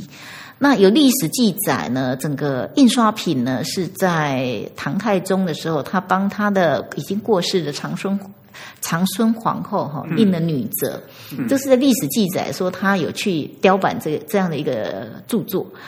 那这个是在公元大概在六百，好像一二十年的时候，嗯，好，但是一直到我们一直雕版、雕版、雕版，雕到差不多呃呃明朝，好，差不多万历之前的一二十年，嗯，好，才有所谓的应验雕刻的效率，而产出像宋体这样的一个专门的。呃，比较容易雕刻的一个印刷字型，排起来比较整齐。这个造型，对对。那这样的一个造型来讲，你知道，从六百多年一直到万历年间，差不多公元十六世纪。呃，十六世纪，嗯，差不多一千年。嗯，中国从开始雕版印刷用楷体来印刷，大部分绝大部分都用楷体。好，到。我们宋体这样的针对印刷字型的一个呃第一套这样出来的一个造型，走了一千年，嗯，多么不容易，嗯，但是这一千年到了最最近的十五年，逐渐的淡出我们的阅读生活，嗯，在屏幕上看不见了，看不见了，而且这十五年，你说哪一家中文字型厂商把重点放在宋体的开发？没有，我我看到了，我觉得很心痛。尤其我读到这样的历史的时候，这几年我常在把印刷史哈拿出来重新再呃一遍又一遍再读。当读到我们这个我们是字体行业嘛哈，这个这个老祖宗在万历年间有就就有这样的宋体字出来了，那么我们呢？后代子孙，我们是他的传承嘛？我身为字体厂商，身为中国原创的唯一的印刷字型，我们如果不在这个当代的新的应用底下，能够给他一个当代新的应用的新设计，让他回到我们的阅读生活，我们这些中国的后代子孙，我就觉得会非常惭愧，愧对老祖宗。对，愧对老祖宗。我怎么传给下一代？我怎么告诉后代的人说，我宋体消失了？哦，因为它不适应现有的电子阅读，不适合电子阅读。我认为这是不存在的事情，不适合也一定要做到适合。我觉得是本末倒置的事情，就是说要让技术来适应。对对对，技 现在是技术不好，没有办法显示。对，以后我们应该把技术放到来来显示。对我也没有办法接受，就是说，哎，我们明体做出日本人。嗯。这个也是我没有办法接受的，所以我一定要呢发愤图强一下，设计一个新的字形。所以呢，我们有书院送字体的设计。退一万一万步来讲，日本的名体是从中国传出去的呀。对对对，但是我们现在做出他们这个是我们字体公司，我们要检讨。好，所以呢，我在这样底下呢，呃，我也打算好好的来设计一套宋体，所以有书院送的产生。所以书院送这样的一个设计来讲，光设计端我大概花了一年，丢掉很多的设计稿。我从字构、从造型、从去模拟雕版的字，然后去研究现有的呃日本、呃中国、台湾哦这边常用的这些宋体字，它的造型、它的结构。那我们做了很多的模拟设计，嗯，这些模拟设计当然是我们内部，那后来都都都丢掉了，哦。那我们后来产出的一个结论是：第一个，呃，宋体会不适合在现在的电子阅读，就是它的横笔，它的特性就是细。嗯，那它在现有的荧幕越来，呃，无论是荧幕低或是高或底下呢，它的横笔细呢，很不适合在这个电子阅读，通通常会淡化或者是锐利化。嗯。那其实这个是可以从技术来解决的，嗯，所以第一个呢，我第一个想法是用我们的呃所谓的响应式设计，嗯，响应式设计最后来决定它的横笔多粗，嗯，假设它结斜度很高，我的横笔就加到，比如说的 e m square 一千底下，比如说我加到十二，加到十四，嗯嗯。这样就它的那个整个横笔的厚度呢就够了，宽度就够了。嗯，那我要解决的是如何让它的横笔在粗粗细细可调底下，比如说我如果要 for 呃 display 的标题用字，我可能横笔会降到 e m square，可能到到八点。嗯，哦，那可能呢，我要厚重的标题的横笔的时候，可能呃，这个横笔的厚度呢，可能在 EM 一千底下，可能要厚到三十六。嗯那你可以呢，中间呢，你随时你要夺出，我可以马上产出给你用，动态的吗？动态的、即时的，我们用自行引擎可以即时产生。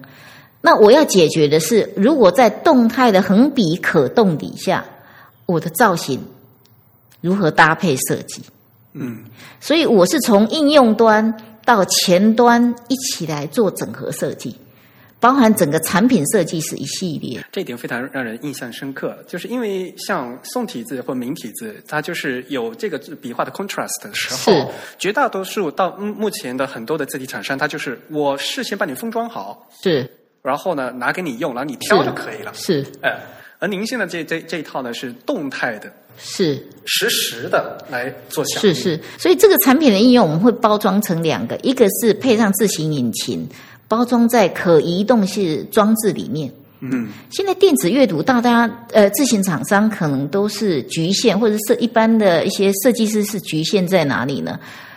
我现在只是把纸纸本移植到电子荧幕，嗯我只要因应电子荧幕的显示设计去设计。嗯但是文鼎思考的是，不成不只是这一层玻璃板的 LED 荧幕，嗯其实这个荧幕底下是有一颗心脏的。嗯是有很多的 CPU、很多的应用的 engine 是可以搭配一起来做的。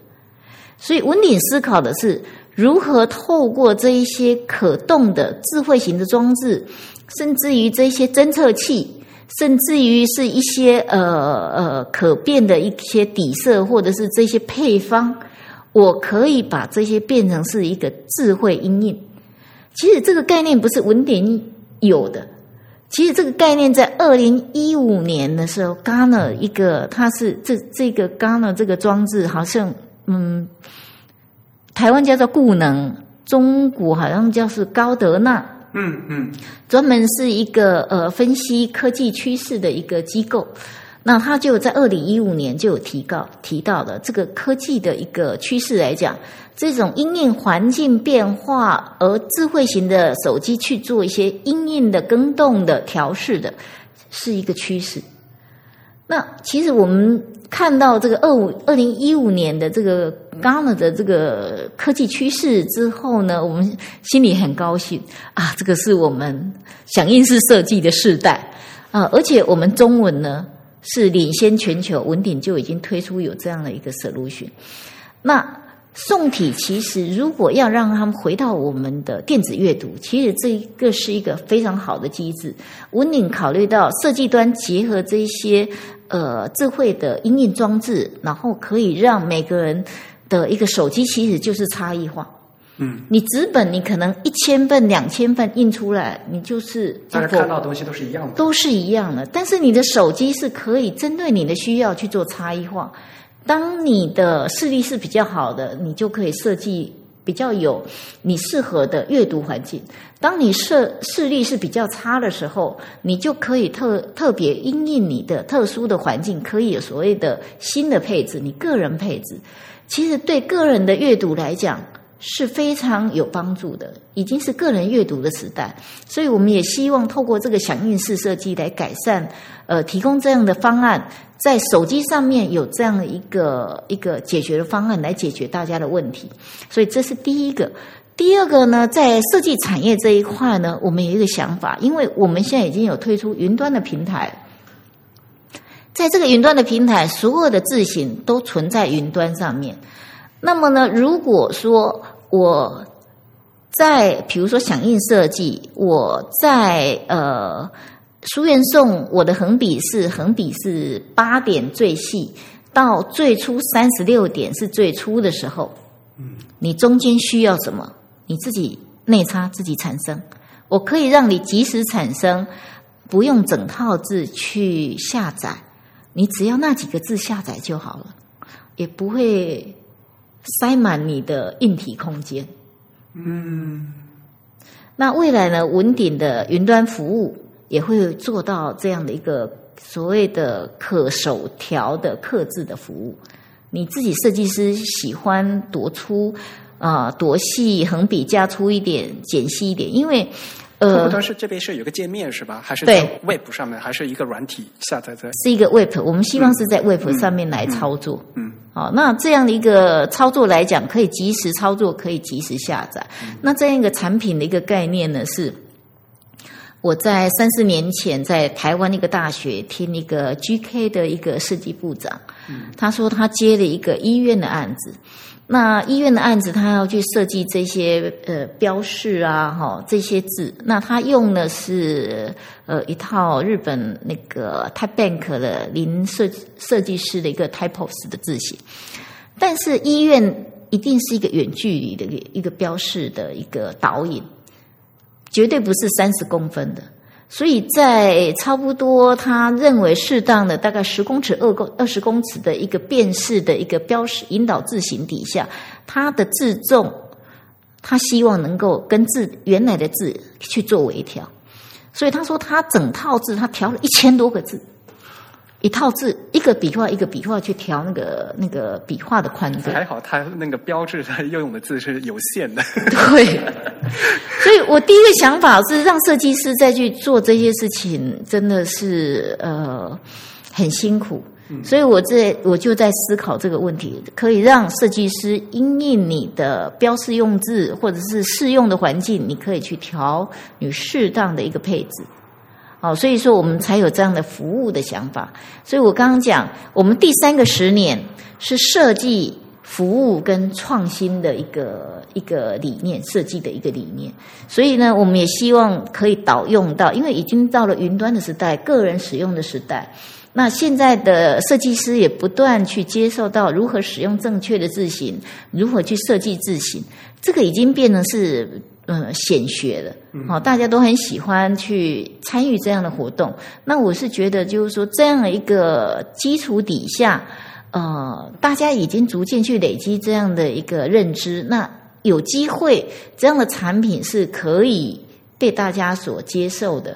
所以我也希望，就我不用去做很多的标准产品。嗯，比如说一个 family，假设是是乘起来呢。九乘九这样下来，可能将近一百套。嗯嗯。那字形公司一百套，你设计师你怎么用这些字？哎，我做好了，你拿去用吧。对，那你怎么用？那根本装不了嘛。所以说呢，可能常用的标准的，我公司把它呢，字体公司我把它生产出来。我把它标准化放在那里，你可以直接拿去用。但是，一些比较特殊的应用的，你可能标题用几个字，特殊的效果，我就可以让你去微调。所以呢，这个响应式设计来讲，我们未来想要的一个呃嗯产品跟服务的构建，就是这样的一个蓝图。哎呀，我们也非常期待。是。哎呀，今天的时间差不多了啊。是。呃，聊了这么久，其实我觉得就是。呃，我的一个最大的感受就是，我们文鼎是一个非常 dynamic 的一个公司。是的，是的，我 这个也是我们的一个策略啊，就是我们要有非常快的移动速度跟阴影，所以我们对于外部的 input 啊，去不只是接收客户现有客户给我们的 information，我们有我们会系统的去。外部去主动的去收集这些我们主要跟我们链接的产业链，然后我们内部很快的来做营运，所以这个部分就有很很强的那个整合的力量跟策略的敏锐性，然后后面的动能才会动起来。有空多做一些 output，来让我们这些设计朋设计圈圈的朋友学习学习。比如说，我们自行已经可以做到这个程度了。比如说，像在这设计的时候，我们可以这样运用了。其实这样的话，可能就会对设计师朋友更会有更直接的帮助。然后呢，我们多学习一下这样的新的。不敢讲，不敢当，不敢当。我 我想，这个我们也从设计师这边学到很多的设计概念，尤其是既然是 typography 嘛，一定是所谓的自行设计跟排版。对，好，这个是这是两个结合的。对，现在中文来讲，几乎就是设计归设计，排版归排版。那很多设计的人不会排版，这是我最伤心的一件。对对 对，所以所以文鼎其实也开始呃，大概练习排版，大概是两三年的时间。嗯。